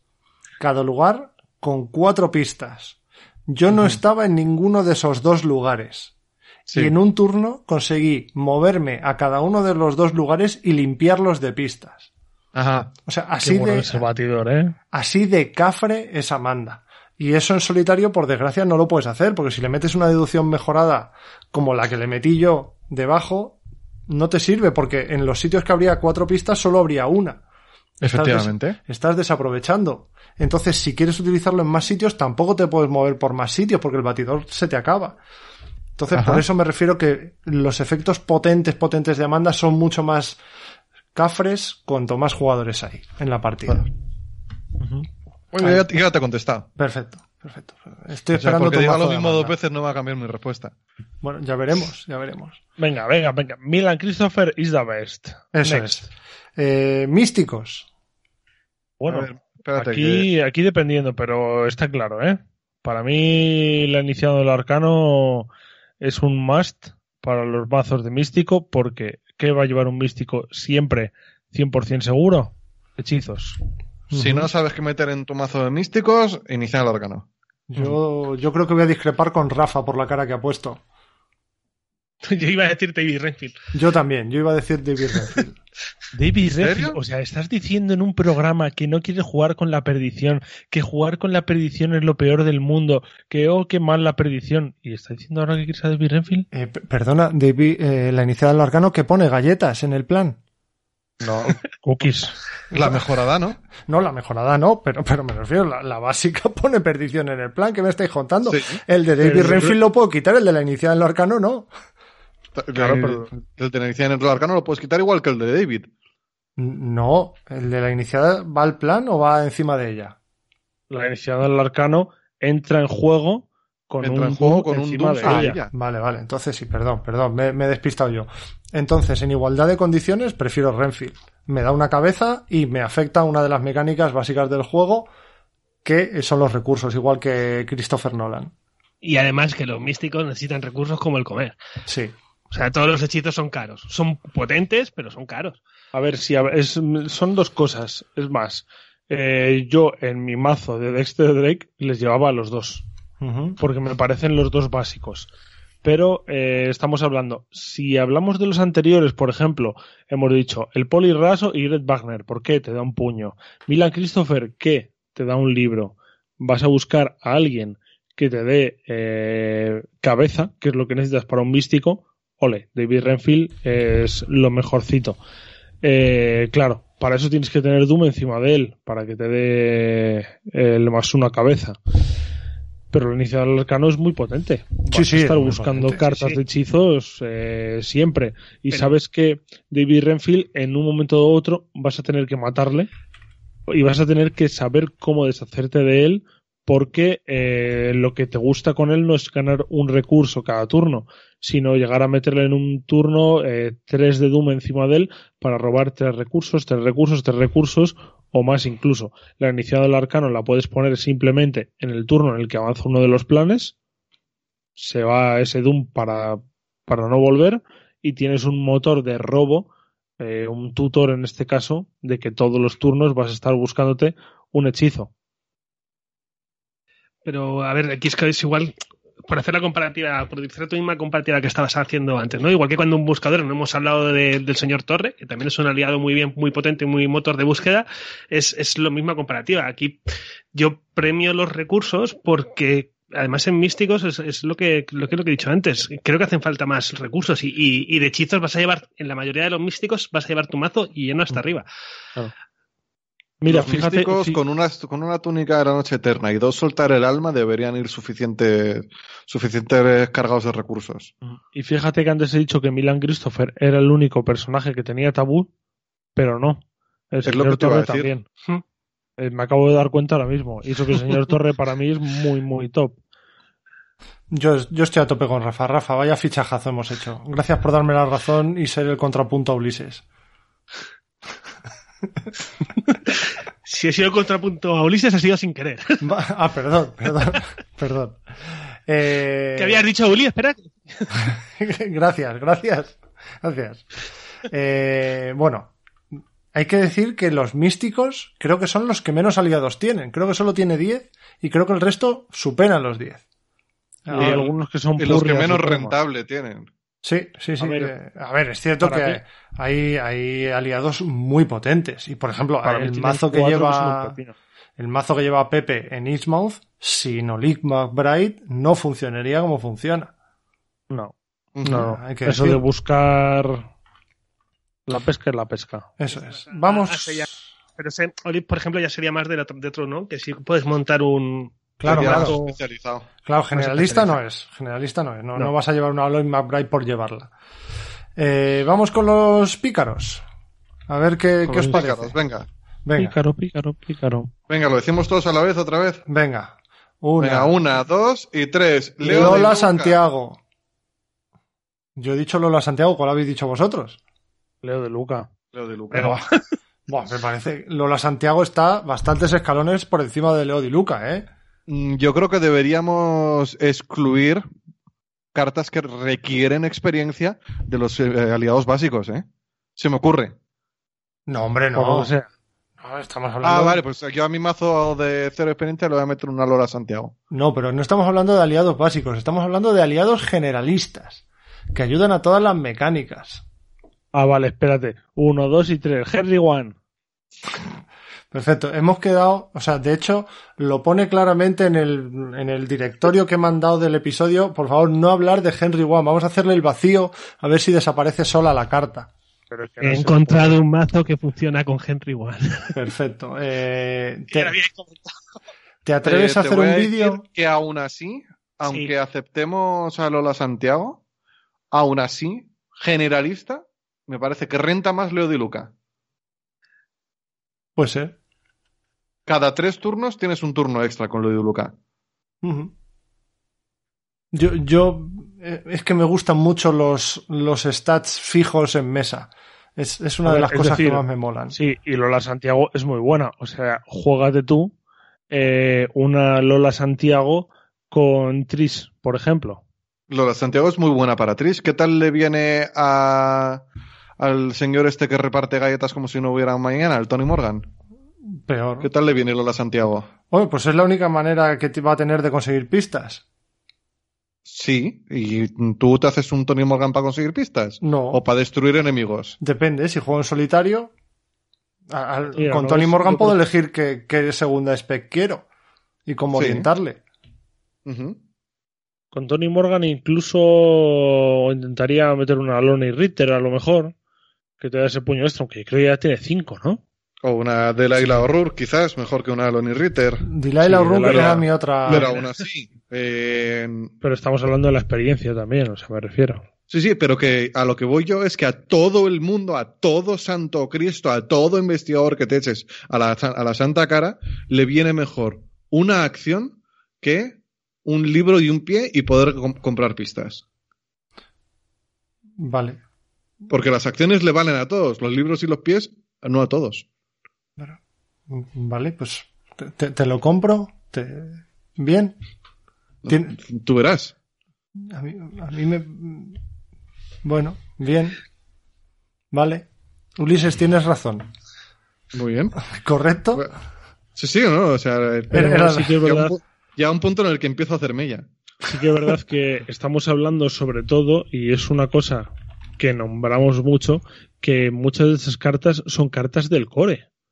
Y, y es que estamos diciendo algo muy, muy veraz todavía, y es que muchas de estas cartas que llenan el core aún siguen siendo de los mejores eh, aliados que hay. Y es que tanto Leo de Luca como el, Milan como el Christopher. Polirraso, como Milan Christopher, La la todos vienen en el core. Hombre, Entonces, claro.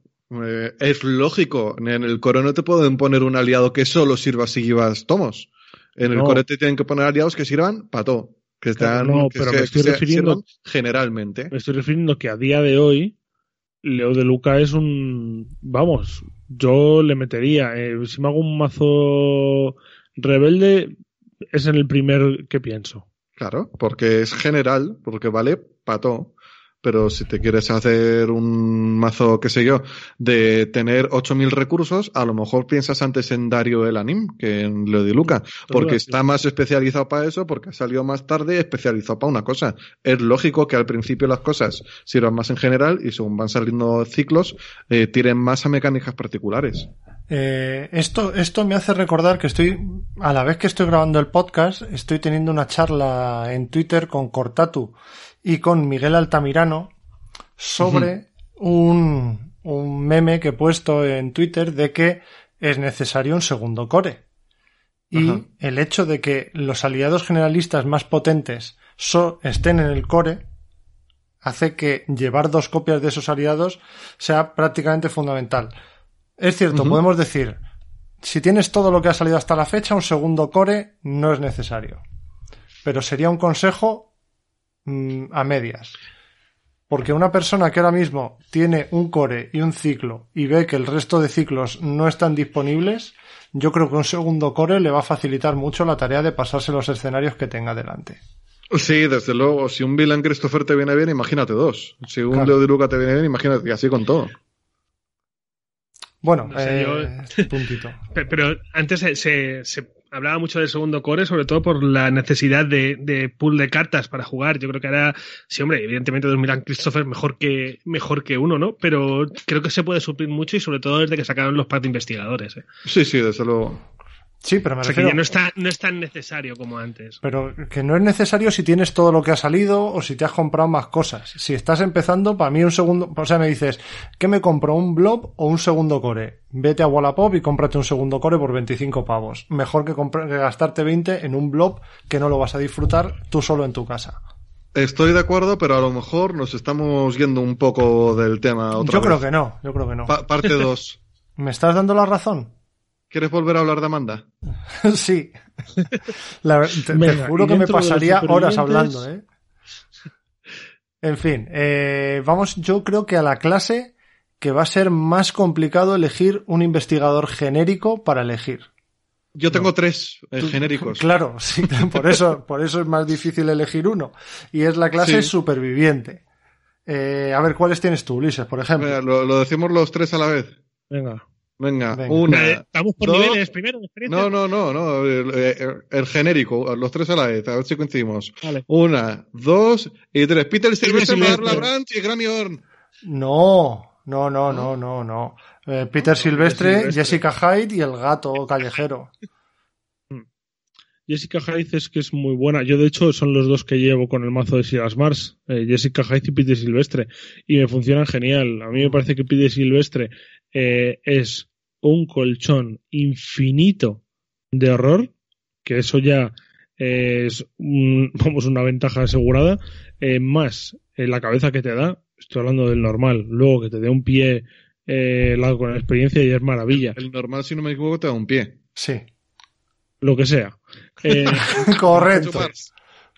Entonces, luego, eh, el tema de Jessica Hyde es que te va a dar un puño para siempre. Y sí, entra con dos de daño, pero en cuanto entra, termina ese turno, se lo cura. Y al siguiente va a curar daño. Entonces, tener los dos en mesa es tener un colchón de 3 y 3 de daño y de horror, que aunque te hagan dos de daño en un turno y dos de horror en un turno, cuando termine se van a volver a limpiar y se van a ir limpiando poquito a poquito. Entonces me parecen, me parecen inagotables, incansables y son la parejita perfecta. Rafa. que decir tiene. A mí en la, en la campaña que he jugado con, con Calvin es que no es que me hayan dado una vida, es que me han dado escenarios por completo directamente con Hmm. Calvin. así de, así de claro. De, de tenerlos ahí en mesa y, y estar curándote con- constantemente cuando un tío que tienes que ir siempre con los stats hasta arriba de, de daño. A mí me han hecho, vamos, un señor. ya te digo. Pues efectivamente, eh, lo que hablábamos antes, a lo mejor un pie y una cabeza a tu investigador le da tirando igual, es decir, una cabeza le viene bien a todo el mundo porque la mayoría de las pruebas de mitos son de cabeza, pero a lo mejor no es a lo que vas, a lo mejor vas justo a puños y te da igual un pie y una cabeza, pero el que te, el tener un colchón que se limpia solo de daño y de horror le viene bien a todo el mundo. Aunque no te, aunque no te valgan especialmente bien los atributos que te mejoran, el poder ir asignando daño y horror a Peter y a Jessica, el- no hay investigador que le venga mal. Eh, Yo mí, tengo- de, de serio, que me parecen de los investigadores más, más baratos para lo que dan, ¿eh? La verdad es que son baratos para lo que hacen. Yo tengo que decir que eh, mm, Madame Labranche la veo una, una aliada nicho para los mazos herméticos. Mm. Yo es que creo que también le viene bien a cualquier mazo superviviente. Muchas veces te encuentras sin cartas en la mano, muchas veces te encuentras que gastas todos tus recursos. Poco, poco. Yo, yo creo que poco. Poco en tus mazos, David. Bueno, yo te digo, claro, no voy a hablar en base a tu experiencia, hablo en base a la mía, coño. Hombre, Yo hablo en base a lo que he estudiado, no en base a lo que he jugado. Vale. El cuchillo, tirad el cuchillo en la mesa. Y eh, la abuelita Orn, luego le dedicaré yo un monográfico. La abuelita Orn y eh, Miss Doyle, la señorita Doyle. Debo decir que la abuelita Orn, la mejorada, la básica, mm, no. A ver si queda un poquito igual, la verdad, sí.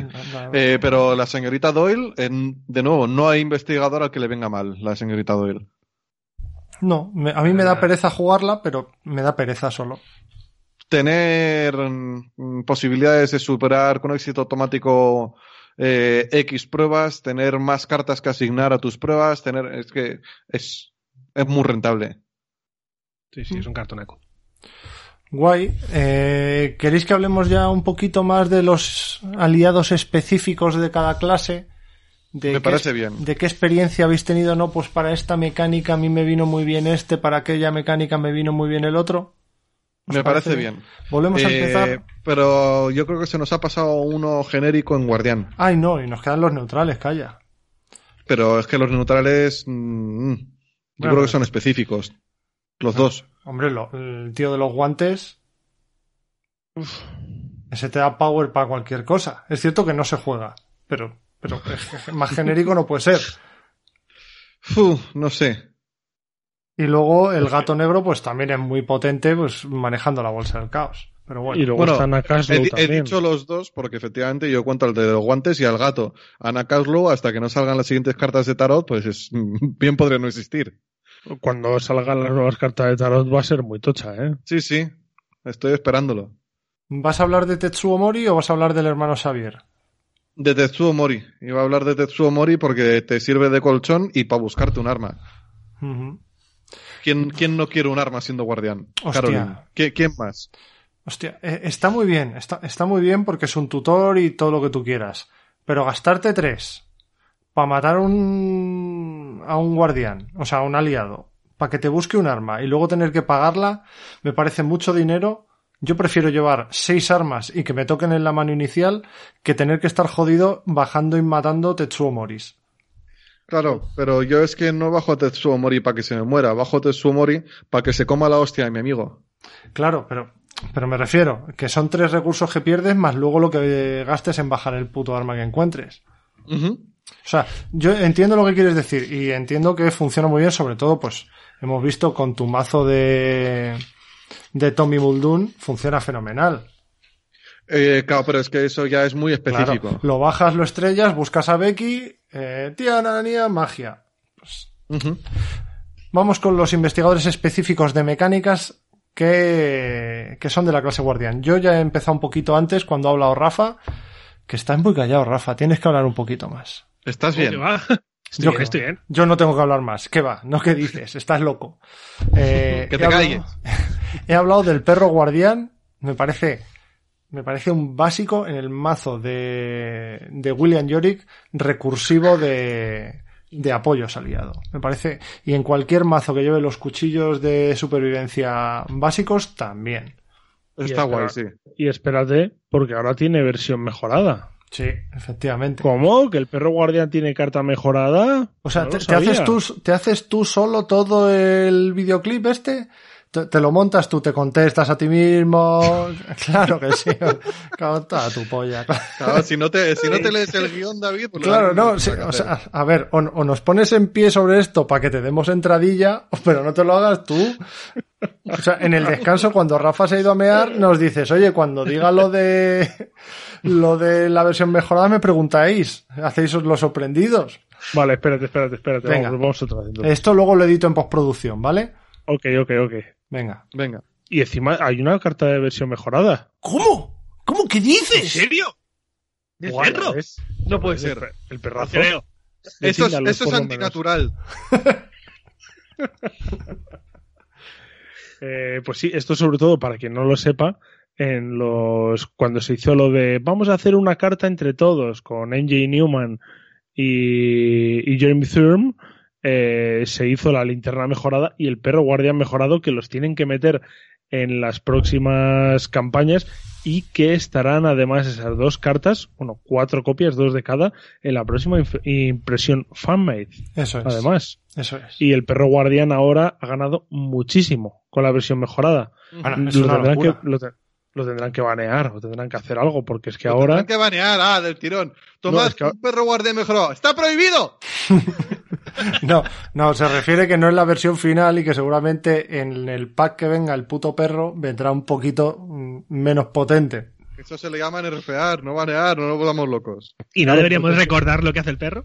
Sí, el, el perro guardián, el Ah. mejorado, lo que hace es le agotas con una acción de activación libre para enfrentarte a un enemigo que esté en tu lugar. Ese enemigo te ataca y luego con la acción de activación, eh, digo, con la acción de reacción, lo que hace es que cuando un ataque enemigo te inflija daño u horror al perro guardián, le infliges un punto de daño al enemigo atacante, como hacía ya antes. Pero es que ahora tiene cuatro de vida y dos de horror. Por lo tanto, tiene un colchón para poder hacer eh, cinco veces este efecto.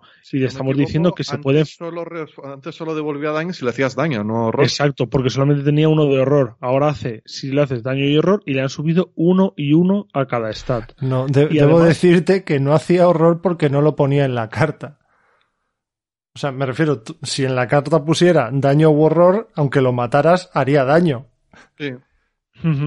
Exacto, pues ahora, bueno, eh, pero una cosa interesante es eso, que se puede enfrentar a los enemigos indiferentes. Sí, que se puede enfrentar a un chotacabras, el chotacabras te pega eh, y mandas al guano al chotacabras. Ujú. o cualquier otro enemigo que te está ahorrando una acción eh, en enfrentarte, está dando el mismo efecto que hacía de hacer el daño y además para más Inri eh, tiene dos más de, de colchón. Eh, Brutal. Eh, a los indiferentes o a los que tengan ahí encalomados tus, con tus compañeros. Efectivamente, y tenemos que tener en cuenta que hay una carta de guardián, un- El silbatillo. un- no, una habilidad que te endereza aliados y te los cura. Exacto. Con lo cual, Y bueno, y no lo hemos dicho, pero solamente por dos de experiencia, el perro este. Es- está muy roto, está muy roto. Está muy roto, lo tienen que. lo banean. Le quitarán uno de A tomar por culo el salud, perro. le quitarán uno de salud o algo así. Sí. Pero bueno, eh, perro guardián, ya lo hemos dicho. ¿Qué más? Muy bien. Uf, eh, a mí hay una carta que es que me da mucha pereza, aunque veo que es muy potente. No, de esa tenemos que hablar después. Vale, porque es de las que no te gustan. Eso es. A mí es que tampoco. Por eso, es que no hay muchas más cartas. Tenemos Rafa pone cara de... Yo estoy perdido, ahora mismo estoy perdido. Hay dos cartas más. el hermano Xavier y el aventurero este. El aventurero, no, eh, para calzar la mesa, no, ese no, no hablamos de eso. Claro, y el hermano Xavier es muy... Uf, yo es que no lo he utilizado nunca, ¿eh? El hermano Xavier mm, vale, eh, yo creo que el 80% de su utilidad es, es para mazos y Tommy Muldoon. Mm. Y el otro 20% todavía tengo que averiguarlo. Y, la otra carta, eh, esta que es muy baratita, la dejamos para, No, hombre, para y- la purria, ¿no? Y ha salido Neftis, que da Mm, que una esto cabeza. es lo que te iba a decir. O sea, eso. si hay alguien que vale para algo en concreto, esas Neftis. Que o tienes fichas bendito o te comes un ñordo. Bueno, y, y perdón, o sea, más específico que el aventurero osado, no hay ninguno. O sea, el aventurero osado funciona en un único mazo de mala sombra o tul con el arco. Ya está, no sale en ningún otro mazo de ningún otro sitio. Está en mi mazo de escopeta. Así no se puede, Ulises, así no se puede. En mi mazo de la escopeta está el aventurero osado. No, no Pero tienes, no le he dicho que es para calzar una mesa. no tienes No, putos aliados el- mejores. El señor este que le tienes que pagar todos los turnos. Sí, Ah, sí, pero es el, el- Sí, Ah, ratón. rebelde. Es que me, Sí. me cae mal. Vale, vale, Uli, vale. Pues nada, si te cae mal, listo. Eh, vamos por los buscadores. O Rafa, ¿quieres decir algo? Que te veo callado. No, no, de, iba iba a hablar de Neftis igual, que en la mecánica benditos lo estamos lo, lo estamos llevando en la, en la campaña que estamos jugando del, del círculo roto y, y es una bestialidad lo de Neftis también. Tiene, tiene pinta de pegar toñas como panes sin querer. O sea, viendo el trasiego de fichas vendido que tenemos nosotros en el mazo de... Y solo, y solo hay un... Solo hay un investigador que juegue con fichas bendito. eh, y llega a haber ocho y llegamos a sacar tres y cuatro por turno. O sea, imagínate si todos van a bendito, lo que puede ser Neftis. O sea, puede ser la Eh, fiesta. Una broma. Es Puede que es ser lo que una te digo, que nosotros vamos los cuatro a, a benditos y el otro día me tocó una mala que normalmente la mala, según lo, lo- me llega a la mano, lo juego para meter fichas de bendito y fue como, ups, no puedo, que ya hay 10. Vaya. No, y además, si juntas a Neftis con el polirraso mejorado, eh, enemigos de 3 de vida los matas sin acciones. Totalmente. Totalmente. Vamos a pasar a los buscadores. Buscadores. Eh, Hay muchos, ¿eh? ¿Eh? Sí, Los bueno. buscadores yo creo que son la clase que más aliados tienen para movidas específicas. Sí, a ver, tienes mm, con los tomos y con los secretos y con las reliquias ya tienes casi todos cubiertos. Y Ya está, pues. Venga, un- uno cada uno, el que más os guste. A ver, a mí es que me gustó mucho el mazo que hizo Pepe de Jim Diana Jones, el, cazador de reliquias, y con la doctora Angeli Horovich funcionaba muy bien. Pues saca- ponía reliquias extra y sacaba efectos muy potentes y molaba. Pero es cierto que pff, llega un momento en que dices, "Uf". a ver, es un espacio de reliquia que te sirve para cualquier reliquia. O sea, hay- no tiene que ser accesorio. Hay muchas reliquias que ocupan un espacio de mano, que las puedes colocar ahí sin tener un espacio de mano extra. O sea, tiene, tiene potencial, pero la veo cara para los para el daño y el horror que te puede Sí. aguantar Hombre, y que es no que te ya bastante potente es el efecto que hace. Sí, sí, es que es, es tutor y encima activador ahí para tenerlo quieto. Y, y encima cazador de reliquias. Sí, sí. Por eso, sí que puedes llevar ahí lo más grande. A mí hay uno que me gusta mucho y se juega muy poco. Charles Ross. Y efectivamente. Co- te, eh, conozco, ¿con, te conozco como si te hubiera parido, Ulises, coño. con cuántos, cu- cuántos escenarios? ¿Con cuántos recursos acabaste el, el último escenario con Amanda? Joder, con mil. con mil. Pues imagínate si llevaras a Charles. Que Ya. para empezar, tus totem macabros te cuestan menos, tus lupas, eh, si no las tienes mejoradas, son gratis. te- eh, todo bien. Y encima le pagas las armas al guardián, le pagas las ganzúas al, al pícaro, le pagas los, eh, le, le pagas las túnicas al, al místico, le, le- le pagas todo a todo el mundo. Pero para eso está la monja. ¿Eh? Que para eso está la monja. Que con Ya, los tokens claro. benditos nos paga Eh, todos la fiesta. Yo creo que para buscadores que a lo mejor no les hace falta cartas de estas de gasta un recurso más uno libro, gasta un recurso más una cabeza, ¿sabes? Eh, para investigadores que no llevan esas historias, el Charles puede ser una buena salida de, de recursos, eh, porque para empezar, si lo agotas, reduces el coste del siguiente objeto, del siguiente apoyo objeto jugado por cualquier investigador en tu lugar por uno. Y para continuar, puedes gastar tú recursos tuyos para pagar por apoyos objeto de otros investigadores en tu lugar. Sí. Eh, ¿Sabes? ¿Sabes por qué acabé el otro día con tantos recursos? A ver, No te va a gustar la respuesta. ¿Qué? Porque no llevaba a Charles Ross, porque llevaba a Milan Christopher. claro. Pues me tendría que Y meter un, un No, no. Llevabas a Milan Christopher con tabú y acabaste con muchos recursos. Imagínate si no tuviese tabú. No, no, pero si no, si no tuviera tabú, habría acabado con 30. Sí, sí. Y eso. acabé como con 12 o 13. En fin, venga, otro más. Pues, si, vas a, tú, Rafa. si vas a Tomos, a Abigail Foreman. Yo creo que es la- Abigail Foreman la- es muy buena, Tomo, sí. muy buena. Ujú. O sea, Tomos, aparte de que te lo permite resolver dos veces y, y te da una- un, un tomo adicional, creo que, que si vas a Tomos es, es de, lo, de lo mejorcito que hay. Y mira que tienen, hay bastantes investigadores, o sea, bastantes aliados en la clase buscador que van a Tomos, pero para mí la mejor sin duda es, es Abigail. Yo creo que no se valora suficiente al Research Librarian. O sea, Eh, se le valora tampoco que ni siquiera lo tengo en mi lista de aliados útiles. pues fíjate, es la única carta que te permite buscar una carta en tu puto mazo. En todo. No en un cachito. Hay, hay más cartas que permiten hacer eso. ¿Aliados? Aliados, ¿no? Ah, Pero aquí dais, eh, sería si solo tuvieses un tomo en tu mazo. ¿no? Si estamos hablando de la mecánica de que vas a tomos, pues eh, son más útiles los demás. O sea, si solo tienes un tomo en tu mazo, por lo que sea, construyes un mazo solo con un tomo, evidentemente, es, es buenísimo. Pero si no, me refiero. Yo, por ejemplo, recuerdo haber jugado un mazo con Daisy Walker que dije, ah, me lo voy a hacer tomos. Y me hice tomos y solo usaba la enciclopedia. O sea, era todos los turnos enciclopedia. No me dedicaba a otra cosa. Tenía el de curar, tenía el de buscar cartas, tenía el de no sé qué. Solo usaba la enciclopedia. Un mazo de Daisy Walker con la enciclopedia y dos Research Lib- Librarian y lo tienes hecho. Pues, eh, a lo mejor le puedes sacar un poco más de partido mm, si juegas más. Se me ocurre. Se te ocurre. Ah, es posible. ¿Crees que me estoy a lo poniendo en mejor un ya Se habría extremo? dado cuenta más gente de. No, Daisy solo la enciclopedia. A lo mejor se habría dado cuenta alguien más. Vaya. Me estás quitando, me estás cortando las alas, Uri. Es una posibilidad. No estoy diciendo que sea 100% seguro. Venga, Muy Alfred. seguro. ¿Y tú? A mí me gusta mucho eh, Wheaton Green.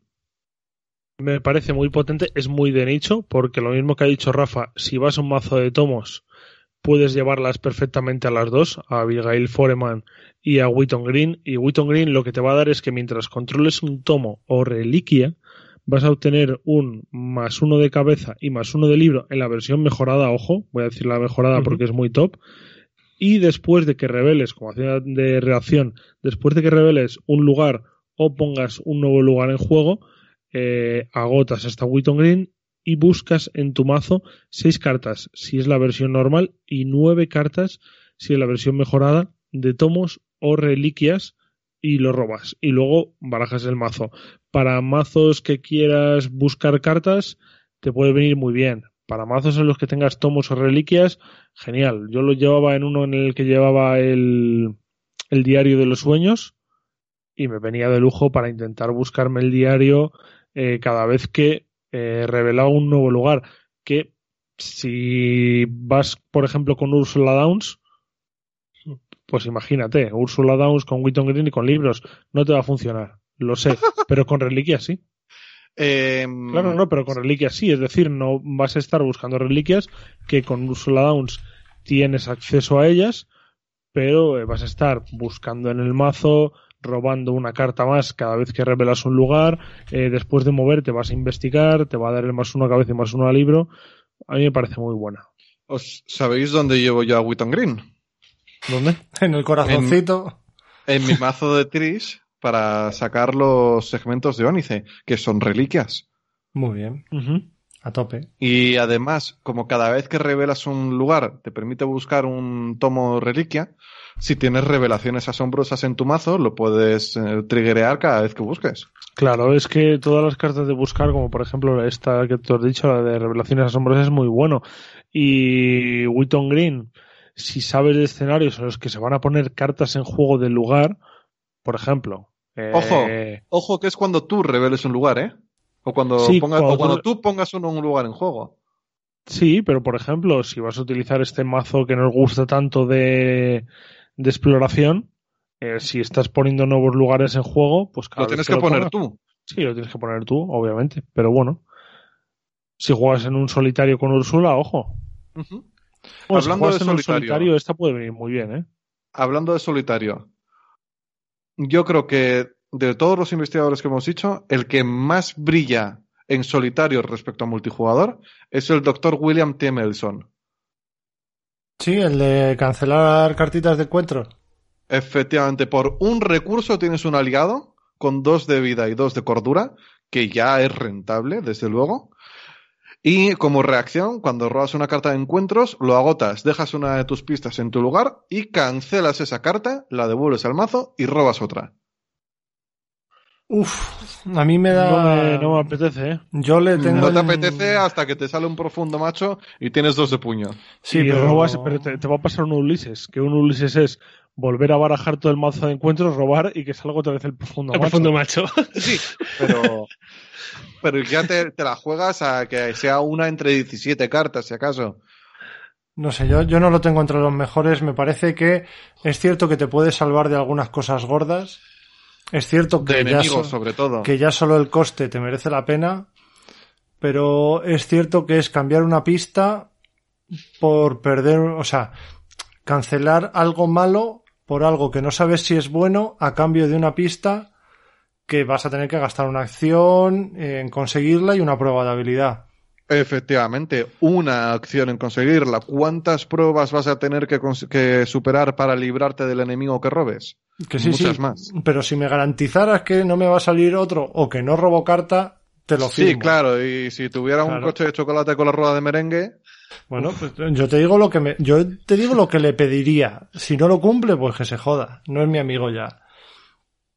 Vamos con los pícaros. Pícaros. venga. Eh, bueno, yo qué sé, pues. Chuck Fergus ahora mismo es el que lo está partiendo. Al menos aquí en los archivos de Arkham todo el mundo está enamorado de Chuck. Jack Fergus es que mola mucho. Que luego vamos a hablar de él. Vale, entonces no, no le damos. Eh, la otra pelirroja funciona muy bien. De la Isla Rur funciona muy bien, efectivamente. Eh, igual que con Lola Santiago compras pistas, con Delaila compras daños. Totalmente. Y eh, Si vas a benditos manditos, el sacerdote de los cultos. también, y yo quiero mencionar uno que, que no suelo ver mucho y que no, suel- no tiene un gran renombre. Yowie. No, y para empezar, no es un aliado único. O sea, puedes llevar dos, que es el ladrón de guante blanco. Me, me refiero, a mí me encanta. Es a- desengánchate de todos y te mueves. Esa en solitario es buenísimo. Pero es buenísimo. brutal. Es brutal. Y sobre todo, eh, yo que sé, con enemigos. mm, ¿Cómo se llaman estos? Masivos, que no es masivos. Descomunales. Eso, descomunales. Con enemigos descomunales viene fenomenal para poder irte tranquilamente y que no te calce una torta. No sé, me, me encanta. Me encanta. Es cierto que no es. No. No es perfect match porque te da un pie para evitar enemigos y la acción lo que hace es desenfrentarte de ellos, no evitarles. Entonces, entiendo que no es muy atractivo, pero yo cada vez tengo más ganas de buscarle un mazo eh, que le venga que le venga bien. Yo recomiendo el ladrón de guante blanco en la era olvidada. Por lo que sea. Por lo que sea, ¿no? Tú ahí crees que podría tener su hueco. Yo ¿No has jugado la que, era olvidada completa, Ulises? eh, tengo un vago recuerdo de que sí. Ah, no sé. A mí me sonaba que no, que lo íbamos a jugar, pero, pero no. Cuando lo Fue, fue todo un mal sueño. sí. Eh, no, a mí me suena que hay un gran amigo en la era olvidada que poder evitar automáticamente, que, eh, que poder des- desenfrentarte automáticamente de enemigos te puede rentar. Bueno, vamos a los místicos. Místicos, Venga. ya hemos hablado antes de... Eh, a mí me gustaría mencionar a alguien más de Aquí, Perdón, perdón. Pícaros, ¿eh? Perdón, dale, dale a los pícaros. Eh, pues no sé, lo hemos mencionado antes por encima. Darío el Anim. Darío el Anim, más una cabeza y más un libros si tienes 10 o más recursos. Y como acción, si no hay enemigos en tu lugar, ganas dos recursos. Eh, renta. Si vas a, de- a tener 19.000 recursos, renta funciona muy bien, es- especialmente con Jenny Barnes. Cuatro recursos por turno, ¿quién no los quiere? Ojo, y con Preston Fairmont. Con Preston Fairmont, evidentemente. Eh, si alguien es el rey de los recursos, es Preston. Eh, Pero- Gregory Gray. A Gregory Gray se le, men- se- se le menosprecia mucho. Yo le menosprecio todas las noches antes de irme a dormir. ¿Ves? Eh, Gregory Gray es tener un puñado de mira estos en la mano.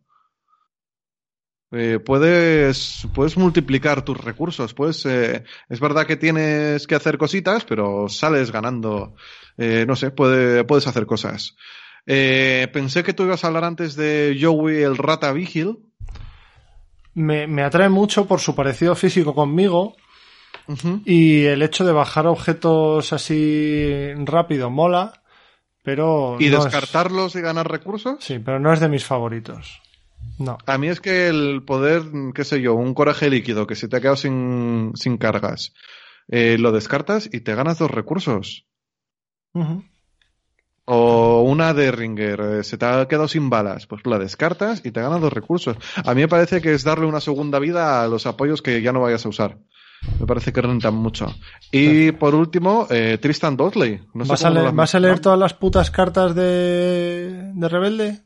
Quiero decir, estabas dando paso ya a, a Superviviente. ¿Todas las vas a No, leer o- todos? ¿No hay uno que no, No. te haya gustado?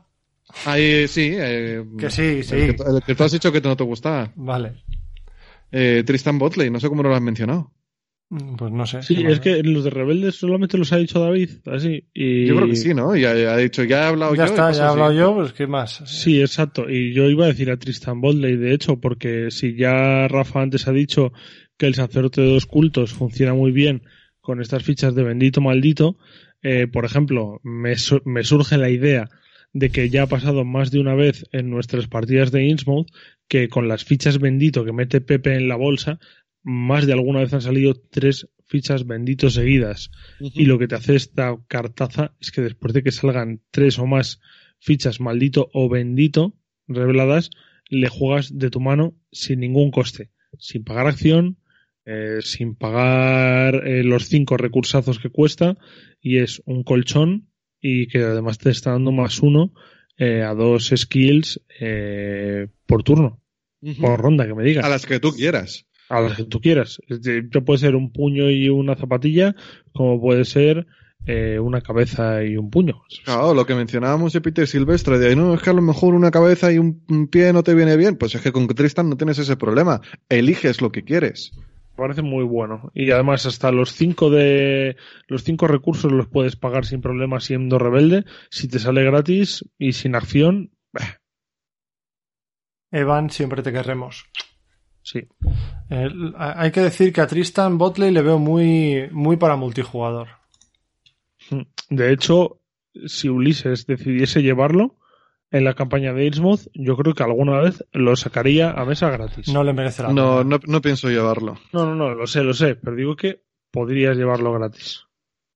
No, no le renta. Vamos con los místicos ya, ¿me dais permiso? No sé, Rafa quiere decir algo de los pícaros o él no le dejas. No, no, ya, ya lo he dicho. ya era por meterme ¿Ves? un poco con David. Muy bien, gracias. Eh, yo qué sé, ya hemos hablado de Olive McBride. Aquí hay una que me flipa. Venga, Diana Spence. Es que Diana lo parte, te lo, te lo, te lo hace cachitos, te lo, Lo mete en un sándwich y te entra de muerte. La voy a hablar un poco de ella para quien no lo sepa, es con experiencia ya. Eh, cuatro recursos, tres secretos y lo que hace es que Claro, eh, Alfred. libre claro que es con experiencia, es Diana Experience. Pues claro que va con experiencia.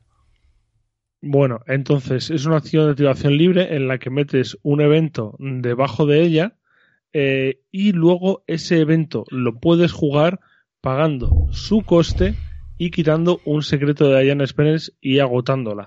Y además tiene un colchón de 3 de daño que para místicos es algo buenísimo porque siempre vienen muy cortos de daño, pues te da 3 además, que le puedes meter dos dañitos perfectamente, dejarla ahí con uno y uno, ya que tiene uno de horror.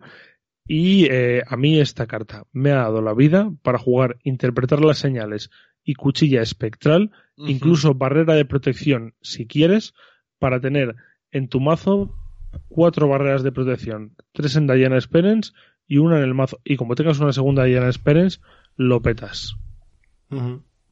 Em, Sí que es muy nicho porque tienes que ir a eventos. Es decir, si no llevas ningún evento en tu mazo, pues igual Diana Experience no ¿Qué es mejor. místico no lleva eventos en su mazo? Todos. No sé, sí, el efecto es muy potente, pero requiere un montón de cosas, requiere mucho coste, requiere mucha experiencia, requiere que, que uses los secretos, tendrás que buscar alguna manera de recargarlos, no sé. A mí es, No. es, es de ese tipo de aliados que necesitas hacer el pino puente para que den un resultado óptimo. Y no, es verdad, pero. bueno, a mí yo me da un digo- poco de pereza jugarlo. En mi Eh, mazo eh, de Lester Drake funcionaba perfecta porque después del iniciado del arcano se fue el iniciado del arcano convertida en Diana Experience. Eh, y, y lo parte y lo reparte, ¿eh? Y si le metes una tormenta de espíritus, tienes tres tormentas de espíritus para cuando te dé la real gana. Y eso me parece muy potente también. Es que no es tan difícil, es lo que decía Alfred. Llevas eh, un interpretar las señales y en lugar de uno tienes tres. Mm, ya está. Easy. ¿Que le quieres meter más secretos? Pues adelante, métele más secretos. No hace falta ya solo tener a Diana Experience y uno interpretar las señales, renta. Te, te sale mucho a cuenta además gastar los tres secretos, hacerle dos puntos de daño, o los tres puntos de daño si quieres, y tener otra Diana Experience en la mano, bajarla, que se vaya tanto ese evento como ella a la pila de descartes y ponerle otro evento encima. Y cargarle con una cuchilla espectral, yo que sé, estás haciendo tres daños eh, por turno, a no ser si no son élite los bichos, eh, muy fácil. Y a mí me lo ha dado, me ha dado la vida. Sobre todo en el mazo de Dexter que yo le llevaba orientado a pegar, que es lo que hablaría después un poquito, eh, con esto me cumplía perfectamente eh, la parte de investigación. Ya que metiendo el interpretar las señales, tira que no veas. A mí me da un poco de pereza, pero bueno, ya está. Ya está. ¿Me puede dar pereza? Gracias. Eh, una que no pensaba sacar y que de repente, mientras me preparaba el episodio, he dicho, coño, esta chica ahora va a tener un push bastante importante. Alisa Graham. Con Gloria Goldberg eh, ha renacido. Eh, es una maravilla y encima le da un librito más a tope con ella. Sí, además, el, el, el, el pasivo te lo da y la acción no te obliga a, a poner un Doom para poner esa carta en la parte de abajo. Tú miras la carta y ya está, de gratis. Luego puedes elegir si la pones abajo o no, cogiéndote el Doom. Así que bueno, es muy interesante. Yo lo he utilizado alguna vez porque también es cierto que si te viene bien meterle el, el librito a tu investigador, pues Alisa Graham mola. ¿Algo más? ¿Pasamos a Superviviente ya? Hombre, Twilan, No. hay que hablar de Twilan Catering Price. Efectivamente, falta esa. Dale, Rafa. dale, dale, dale, dale, Uli. No, eh, dale, dale tú que no estás Bueno, hablando. pues mucho. eso, que los, lo que lo que estábamos comentando antes también con, con los místicos es que tienen hechizos muy potentes que van, funcionan a través de cargas y tener un aliado que te va poniendo cargas directamente en esos hechizos, pues, pues la verdad es una, una pasada, ¿no? Para que no se te, no se te gasten. Pues ya está. Es muy buena, sí. Sí, sin más. Y no tiene. No sé, es, es de esas más. que a mí. ñe. ñe. No sé, que, que, es- mazo que de es- Akachi es vital, por ejemplo. que sí, que sí, que sí, pero sí, que sí yo os entiendo, que yo os entiendo que son muy buenos, pero son de esos investigadores o de esos aliados que a mí me dan pereza, me dan pereza. Bueno, ¿Te dan pereza todos los aliados de místico, David? Puede todos ser. los que haya que trabajar un poquito. Todos los que digáis vosotros, básicamente. Ah, vale, vale. Vamos a los supervivientes. El hate eterno. El hate eterno. Eh, yo debo decir, uno de los que una vez jugué que tenía mucho hype, que funciona medianamente, es Yaotl. Yaotl. Yaotl lo he jugado y de vez en cuando da, da buen resultado. Es cierto que tienes que tener mucho cuidado con lo que tienes y cómo lo descartas y en qué orden para que dé un resultado óptimo, pero creo que sí, que puede funcionar bien. Cuando yo no entendía cómo, jugó, cómo funcionaba, me pareció la bomba. Eh, cuando empecé a entender cómo funcionaba, ya dije, ah, igual no está en la bomba. Pero efectivamente, eh, para un mazo orientado exclusivamente a que ya hotel funcione, eh, lo revientas. Se me ocurre, por ejemplo, un mazo de pit cubo de basura Totalmente. Que va- es- vaya a habilidades eh, desesperado. Sí, sí, además que lo puedes preparar a Yaotel, lo puedes utilizar dos veces por turno, eh, es, brutal, es brutal. Eh, el cuervo, el cuervo misterioso, a mí me gusta también en el mazo de... Sobra. Vale, pues a mí me gusta también eh, en el mazo de William Yorick. Me gusta. En el- Yo, cuando hablásemos de cartas que sirven para, para calzar mesas, el cuervo estaba el primero, ¿eh? A mí me parece que puede tener su hueco en un, en un mazo de William Yorick que necesites investigar y no solo matar. Es, es pistas gratis por un recurso y una acción. Y un Eh, horror. Y un horror. Bueno, sí, pero para eso tienes a Peter Silvestre. Ya no tienes sé. que llevar un carisma. Que sí, Luego coño, que te da pereza hacer cosas, ¿eh? A ver, pero, pero Peter Silvestre funciona por sí mismo para hacer cosas. No necesito otras cosas para hacer que Pues funcione. necesitas un carisma. Bueno, pe- pero me refiero que no tengo que hacer cosas extra. No sé si me explico. Correcto, gracias. Eh, y ya está, yo de, de superviviente ninguno más. ¿No ibas a hablar de la abuelita Orm? Sí, pero en los últimos. A mí me apetece mucho y me parece muy interesante si tienes que investigar el espíritu guía. La carta esta que te daba un, un librito de pasivo tiene un soak de 3 y eh, la única pega que tiene es que el daño que no sea directo tiene que ser eh, asignado a este espíritu guía y que cuando el espíritu guía sea derrotado lo exilias. Me suena a dos pegas eso, ¿eh? De Sí, hecho, la primera exilias. pega no es pega. O sea, la primera ¿Cómo? pega es que no le puedes asignar. eh, o sea, el horror que no sea directo se tiene que asignar antes al espíritu guía que al investigador. Ajá. Pero si llevas un recuerdo querido, se lo puedes poner al recuerdo querido. Y si llevas un Peter Silvestre, Por puede eso. ser al Peter Silvestre y llevas el Peter y el espíritu guía. Eso es decir, correcto. Claro.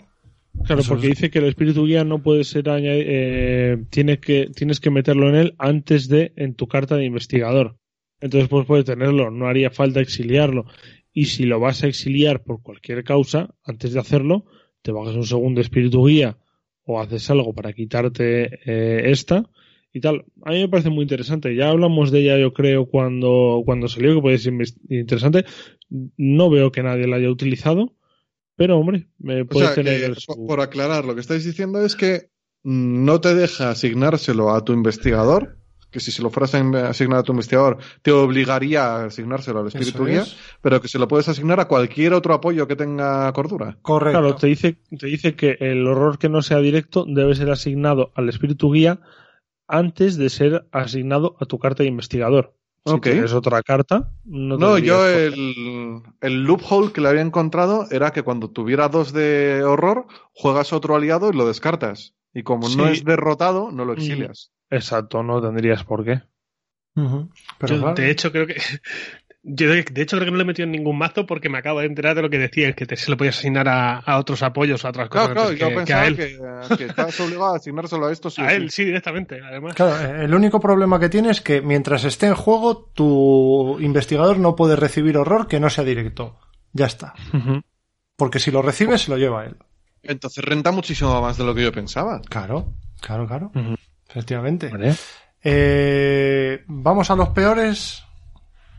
Así, muy por encima. Venga. Muy por encima. El, el peor de Guardián. Uf. Para mí es la agencia. Sí, sí, la agencia. Negociador de Negativo. Uf. ¿El qué? ¿Has dicho? ¿Uli? Negativo. Negativo. La agencia es de los mejores. ¿Y si por qué no se ha mencionado aquí todavía? Porque hemos dicho que lo íbamos a mencionar luego. Claro, en los malos. Eso lo acabas de decir ahora. Me estabas ocultando información. Es de, es de los peores, Ulises. Es de los mejores. Anda ya. No la he ¿Cuándo visto en mesa nunca. con un guardián que te estás bajando armas todo el santo rato? Con siete recursos y cinco de experiencia para bajarte unos tíos que solo tienen un colchón de 4 y 4. Que solo, solo tienen un colchón de 4 y 4, si es casi un investigador. La verdad es que el solo ese te ha sobrado, ¿eh, Alfred? Sí. O sea, Cuando tienen 4 y 4. no sé, a mí me parecen un poco. No, no les sé. No, no les cojo el punto. Es decir, Te eh, digo le- cuándo vas a tener 7 recursos. Con Tommy Muldoon. Con Tommy Muldoon no solo vas a tener 7 recursos, sino que vas a tener 7 recursos para jugarlo, usar sus habilidades si te apetece, usarlo para tanquear el daño de tus aliados si te apetece, y cuando se te mueran, recibir tus ricos 8 recursos para volver a jugarlo cuando te vuelva a salir porque va a tu mazo de vuelta. pues A igual a mí me es parece de que no. nichazo. mí- Igual a mí es de nichazo y solamente sirve para Tommy, no sé. Yo creo es difícil jugarlo en otro en otro mazo. Eh, es, es muy complicado, no te voy a decir que no, pero en el mazo de Tommy, si llegas a tener, qué sé yo, 25 o 30 de experiencia, te puedes permitir meterlo y es que te, te da escenarios esta, esta yo, carta. yo sinceramente creo que esta carta nunca ve mesa y por eso me parece la peor del mundo porque un guardián tiene cosas muchísimo más importantes que meterse en el mazo de 5 de experiencia que un puto aliado. ¿Cómo qué? Co- Como escopetas, como armas lanzarrayos, como, como todo lo que necesitas para hacer daño que es lo tuyo. Claro, pero es que con Tommy eh, el hacer daño es medio secundario. Que sí, Con que sí, Tommy que- que no estoy diciendo que en Tommy no sea la hostia. daño. Que no estoy diciendo que en Tommy no sea la hostia, estoy diciendo que para mí es el peor apoyo de guardián. Ya está. No estoy diciendo que Es en que Tommy no sea Dios. Pero de todas maneras, en mucho Tommy, más donde elegir. Cuando la ¿Cuál gente juega a Tommy, me gustaría ver si se gasta mm, 10 de experiencia en meter este bicho o no.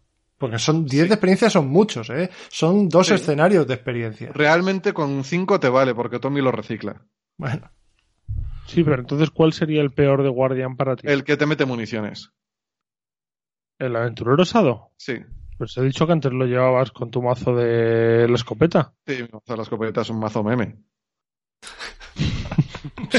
es un mazo meme. Eh, estuvimos pensando en hacer una campaña con mazos meme, ¿verdad, Uli? Eh, algo se mencionó, sí. Y al final lo desechamos y empezamos a jugar los devoradores de sueños que los estamos grabando todos enteros para luego hacer un especial hablando sobre nuestros mazos. Efectivamente. Tenemos que Luego acabar. que el programa se va a las 3 horas y es por mi culpa. Pero la verdad es que David te estás yendo por las ramas muchísimo. Me estoy hoy, yendo ¿eh? por las ramas. Venga, el peor de los de los buscadores. No hay. El William Matheson, venga. Eh, ¿Cómo que es William Mareson? ya te he dicho que a mí no me renta no saber qué me va a salir y perder No, a cambio una acción y una pista. No A mí me parece que el peor es el Maleson, ¿eh? Lo siento, Uli. Eh, eso es Desde así. aquí mis respetos. Rafa. Ese y el... El Rafa asiente, Rafa asiente. Está diciendo que sí con la cabeza, perdón. Puede ser.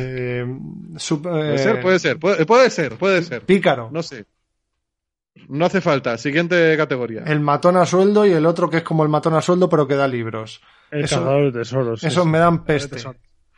Me Ya peste. he- eso. hemos roto el melón, ya hemos hablado de Henry One. Se puede volver a decir Henry One. Henry One, venga. Eh, Henry One. Venga, de los místicos.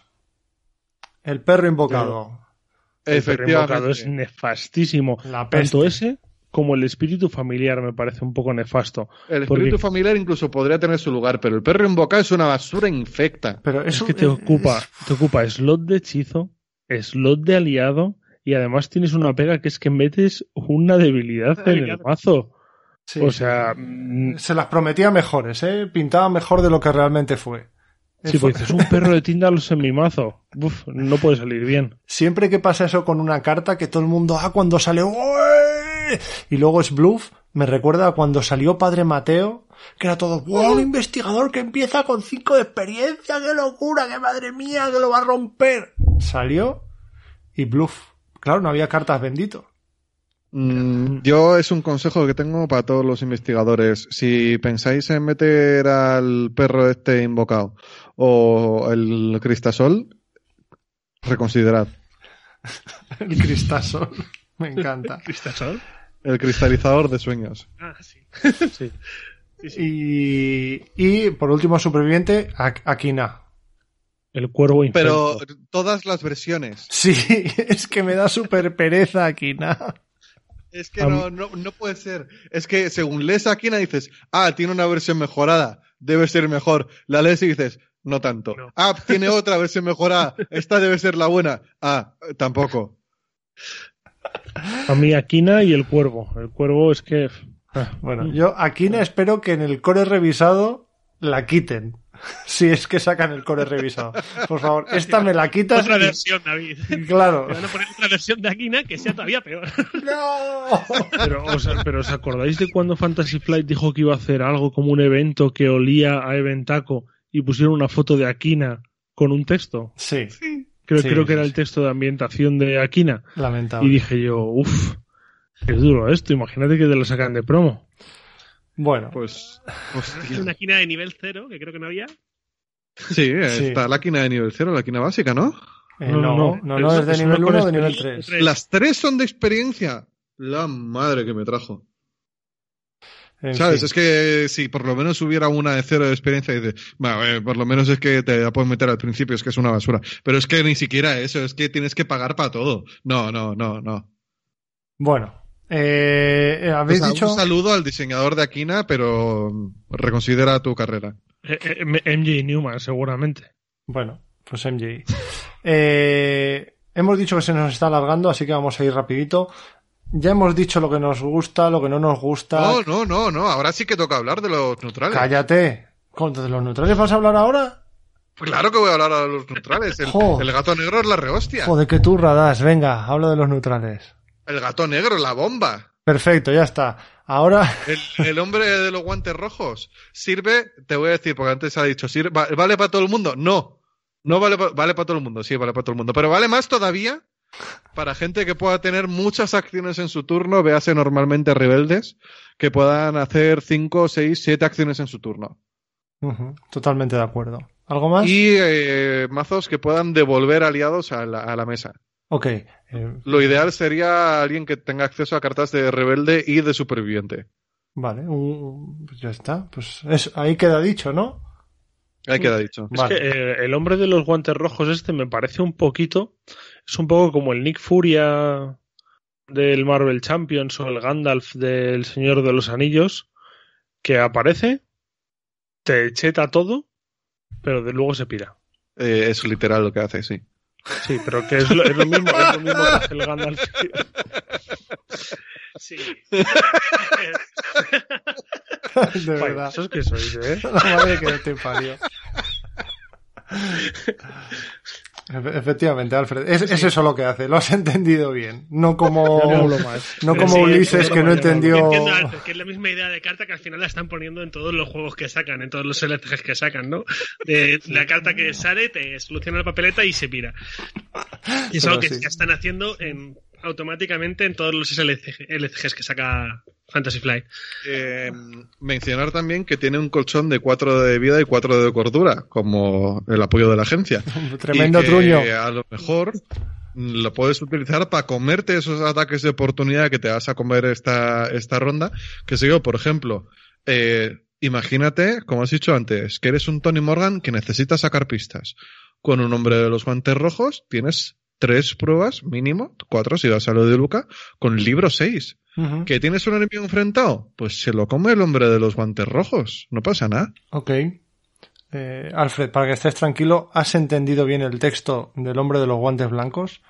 No como Ulises y Rafa, el espíritu guía, ¿vale? ¿El hombre de los guantes qué? Rojos. Ah.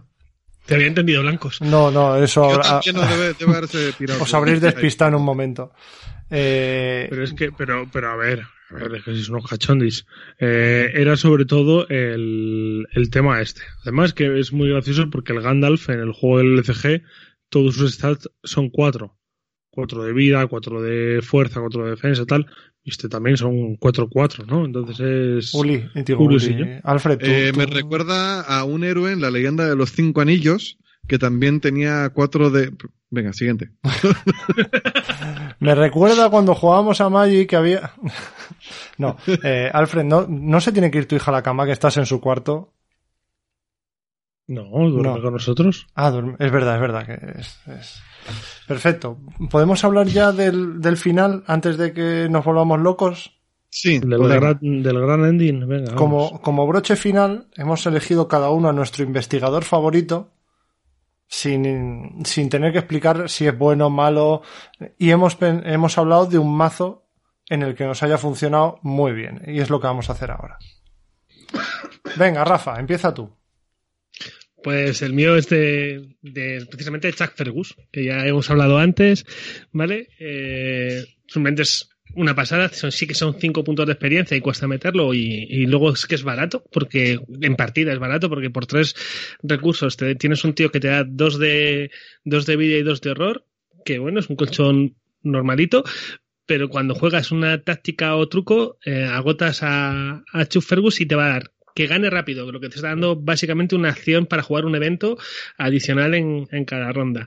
Que cueste dos o menos o que tengas más dos a, a ese valor de, de prueba que vayas a realizar. O sea, es un, a mí es, mi, ahora mismo mi apoyo aliado favorito, ¿vale? Y le jugué con un mazo de, de Jenny, de Jenny Barnes, ¿vale? Porque sobre todo porque me gustan las explosiones de, de dinamita o los puñetazos 1-2 y, y, lo podía llevar con, con, ella. Y sobre todo porque Gast genera la pasta suficiente como para que no dependiera solo de que te saliera Chuck Fergus, que si Chuck Fergus se quedaba dormido ahí en el mazo, pudieras seguir pagando todos los, los demás recursos. ¿no? Y ahí, pues eso, pues jugar todos los, los allanamientos, los, no sé, ya te digo, a mí lo que me, de las que más combinaciones que más me gustaba era el puñetazo 1-2, que directamente te le, te, haces un ataque con un más uno, que es el puñetazo de los dos, y ya con el Chuck Fergus, si lo pones rápido o, o, porque tienes los dos recursos para pagar y le subes el más dos, ya empiezas pegando de tres para ese, para ese ataque, o sea, tres, más, tres puños más. Y algo muy, muy sólido que cuando lo tenía en mesa era, era muy bueno. Uh -huh. eh, a... ¿Quién lo lleva? Lo lleva Egoitz, ¿no? Cuando en, en la campaña que estamos jugando en Antiguos Males. Efectivamente, pero yo creo que lo usa solo para el hurtar. No lo he visto usarlo para más. Ah, sí, para el presa fácil, pero También. solo lo he visto usarlo para esas dos. Uh -huh. Igual es que tampoco lo necesita más y con eso va sobrado, pero, pero vamos, ya el, el, el Pilfer es ya la locura con este hombre. Si ya, sí. es, si ya es una locura el Pilfer, es, con este ya es el, el acabose. Así que nada, muy bien, muy bien, Rafa, me gusta. Tendré que probar ese mazo. Puede que sea interesante y puede que sea una de las pocas veces que me anime a jugar con Jenny. Mira, me, me has picado el gusanillo. Sí. Ya sabes que a mí me, me gusta, parece feo me que lo jugar, digas. Me gusta jugar con los, con los investigadores que tienen todos los stats iguales. Es, es un es defecto un de, de, fábrica. Toc, es un toque que le vamos a hacer. Me, par me, parece feo que lo digas, David. Yo sé que tú la quieres mucho. A ver, después de que yo escriba un artículo entero sobre ella, me parece feo que ahora te, te, te apetezca jugar a Jenny. Es que la habilidad que tiene es muy aburrida. ¿Son, son celos eso, Uli? ¿Tienes celos de mí? Ver, oh. Está feo decirlo delante. Uli, ¿tú qué has traído en Show and Tell? Yo ya lo he mencionado antes. Para mí, mi favorita, Greg Wagner. Eh, más fácil, matar bichos. Matar bichos, dar recompensa. ¿Qué más quieres? Eh, un mazo de matar bichos. Que sea más fácil y que te dé recompensa, pues ya está. Ahí la tienes, toda tuya. Y encima, el, esas veces con Nathaniel que digo, es que no hay enemigos, no sé qué hacer, pues lo mismo me, me lanzo y me intento investigar un sitio de velo 2 o velo 1. Con suerte alguien me echa algún librito o algo y me llevo alguna pista más. Me, uh -huh. A mí me sorprende la facilidad con la que te desprendes de ella. Eh, desarrolla. Sí, que de repente dices, bueno, pues mato a, a Greg Wagner y no te, no te duele. O sea, a mí me dolería un montón y tú lo haces con tranquilidad, como si supieras que va a volver a salir y tal. Pues claro, es que tengo dos. Normalmente cuando se muere es porque la tengo, tengo la otra en la mano. Vale, vale, vale, vale. Pues nada, pues perfecto. A mí he de reconocer que con Nathaniel Cho, como la estás jugando, funciona de maravilla. Uh -huh. Es que es eso, eh, la mayoría de los matabichos matan bichos y ya está. Eh, si que tienes un matabichos que con suerte te puede sacar tres o cuatro pistas, además sin hacer pruebas, que te encuentras en un lugar de velo 5 o velo 6 y las pistas te las llevas porque sí. Y eso, pues un trabajo que le quitas al buscador, que a lo mejor tendría una prueba complicada. Eso. Eh, que tienes eso, eso, un matabichos que de casualidad te, te aporta dos, tres pistas. Pues la leche. Uh -huh. eh, Alfred, a mí me gusta mucho y, y, es antes lo que he dicho con el mazo que jugué últimamente con Dexter, eh, Diana Experience. Aunque te dé pereza, funciona muy bien. Y yo, por ejemplo, en mi mazo la llevaba con ocho eventos, aunque sí he dicho que con soltar el alma puede funcionar muy bien. La llevaba con eh, la barrera de protección, funciona muy guay. La cuchilla espectral, el eh, interpretar las señales y negar la existencia.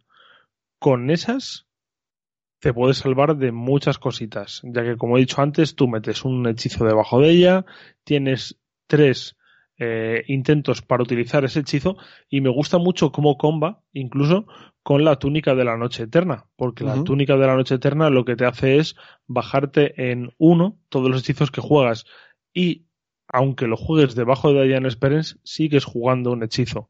Porque tienes Ujú. que pagar el coste. Entonces te va a estar haciendo que eh, si juegas las barreras de protección que te cuestan uno, siempre que la juegues debajo de Ian Experience te va a costar cero. Cuando juegues las eh, cuchillas espectrales te interpretar las señales te costarán uno. Entonces eh, me parece que comba muy bien con eso y a mí me parece una- un aliado brutal. Entonces aquí se va de aquí al cielo. Pues mira, no, me, no había caído yo en que puedes combar la túnica con Diana. Es un combito muy bueno. Y voy a acabar yo con mi querido. Henry One.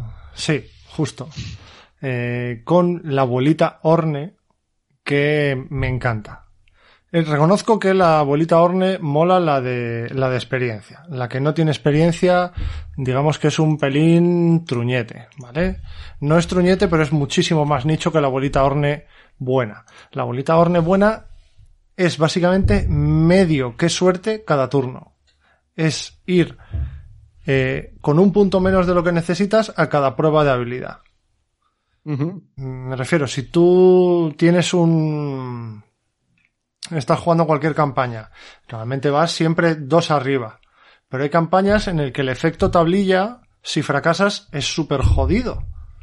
Pues esta, esta carta te permite eh, que no te tengas que preocupar por eso, porque sabes que si, si sacas el- la tablilla, agotas a la abuelita y consigues ese, ese plus extra que necesitas para pasar la prueba. Porque hay que recordar que eh, con la abuelita Orne de nivel 0 no consigues éxito en la prueba, simplemente fallas por uno más o por uno menos.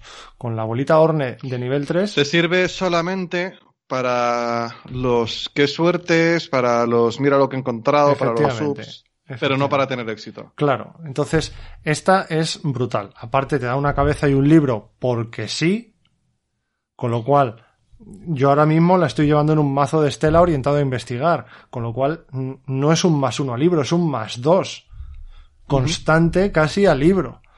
Entonces es, es, es un auto-include maravilloso y encima me da cabeza que me ayuda a las pruebas de encuentros y, y es genial. No sé, yo... Yo tengo una pregunta sobre Sí. la abuelita. A ver Sí. si tú me, me la puedes resolver la duda. Eh, lo he estado, mientras me estaba preparando el programa, eh, le, le he estado echando un ojo a la Orn y que tenga un más uno o un menos uno, el más uno es evidente, ¿no? Si fallas por uno, pues te das un más uno y ya está, ya no fallas. Pero el menos uno lo estaba, lo estaba pensando, digo, ¿en qué momento uno querría tener un menos uno en una prueba? Y la única respuesta que se me ha ocurrido es eh, para la pata de conejo mejorada buscar entre una carta más, pero no, no le veo más. Por si tiras ideas. una prueba y de repente aciertas sin querer. ¿Vale? Por ejemplo, en Estela sí que puede venir muy bien por si acaso quieres fallar para, yo qué sé. No, no, no, o- no, no, no sé. puedes, no puedes fallar pruebas que hayas tenido éxito. Porque es cuando vayas a fallar una prueba de Cuando habilidad. vayas a fallar. No, eso, para eso no. Entonces, no, entonces, para Entonces vale. eso, excepto por la pata de conejo mejorada, no le he visto por qué alguien querría fallar por un... A no ser que tenga acceso también a cartas de místico y tenga A el no ser que te hayas- cristalino este. Si te has echado un encontrar consuelo en ese turno y te sale que la pasas y Si te sale que la el- pasas no puedes elegir fallarla. ¿Te, te digo para qué? Por favor. eh, Vale. eh, Bueno, que eh, es- la suerte pregunta. luego. Súper potente que lo vas a ver en el próximo escenario con Estela. Para Eucatástrofe. No, tampoco. Sí. Porque Eucatástrofe requiere que la ficha te, te ponga tu valor a cero. Y eso se comprueba en el paso 5. Eh, la bolita se, se activa en el paso 6. ¿Seguro? Segurísimo. Mm. No sé, te- tengo que verlo, tengo que revisarlo. Pero ci- 180% seguro. Uf, mucho porcentaje es ese, ¿eh? Ok, vale. Bueno, en cualquier caso es una, es una aliada top brutal. Eh, y no sé, ¿queréis decir algo más como resumen o como colofón al episodio para que no se enfade la gente porque se hace esto muy largo? Probad cosas, probad aliados. Este aliado que decís, es que no le veo. Mm, darle una vuelta, leed comentarios, buscad mazos, eh, a ver en qué mazo. En Arkham DB hay una función de, de buscar mazos, en decklists. Abajo a la izquierda te dice Search y te permite utilizar por búsqueda cartas usadas. Si dices, no sé en qué mazo se puede utilizar, qué sé yo, a la bolita Orn, pones ahí a bolita Orn y te salen mazos en los que esté y miras a ver con qué otras cartas se usa, tal, para darle una vuelta y decir, ah, mira, así. Ese es mi consejo. Muy bien. Sí, pero que filtren un poco, ¿eh? Porque ya te digo que yo ha, habi- ha habido mazos que he visto con algunos aliados que no seguía sin entender. Sigo sin entender a día, a- ahora mismo, ¿eh? Yo por lo general recomiendo que vean mazos que tienen descripción escrita al lado que te expliquen por qué utilizan las cartas que usan. Sí, normalmente si los ordenas por número de likes, eh, los que más likes tienen son los que están desarrollados. Sí, por lo general sí. Sí. Pues nada, chicos, eh, otro episodio que nos hemos fumado. Yo creo que nos ha quedado bien fresco. Hemos hecho un repaso bastante exhaustivo a nuestros gustos y a los aliados disponibles en el juego. Eh. Muchísimas gracias a todos por habernos escuchado. Muchísimas gracias, Rafa, Ulises y Alfred, por haberos quedado hasta tan tarde un domingo para grabar. Como siempre, nos vemos en el episodio número 19. Chao, investigadores. Hasta luego. Hasta luego, investigadores. Y Alfred, un placer volver a escucharte. Ahí a tope. Y ya sabéis, investigadores, nunca seréis repudiados si tenéis a vuestro lado unos buenos aliados.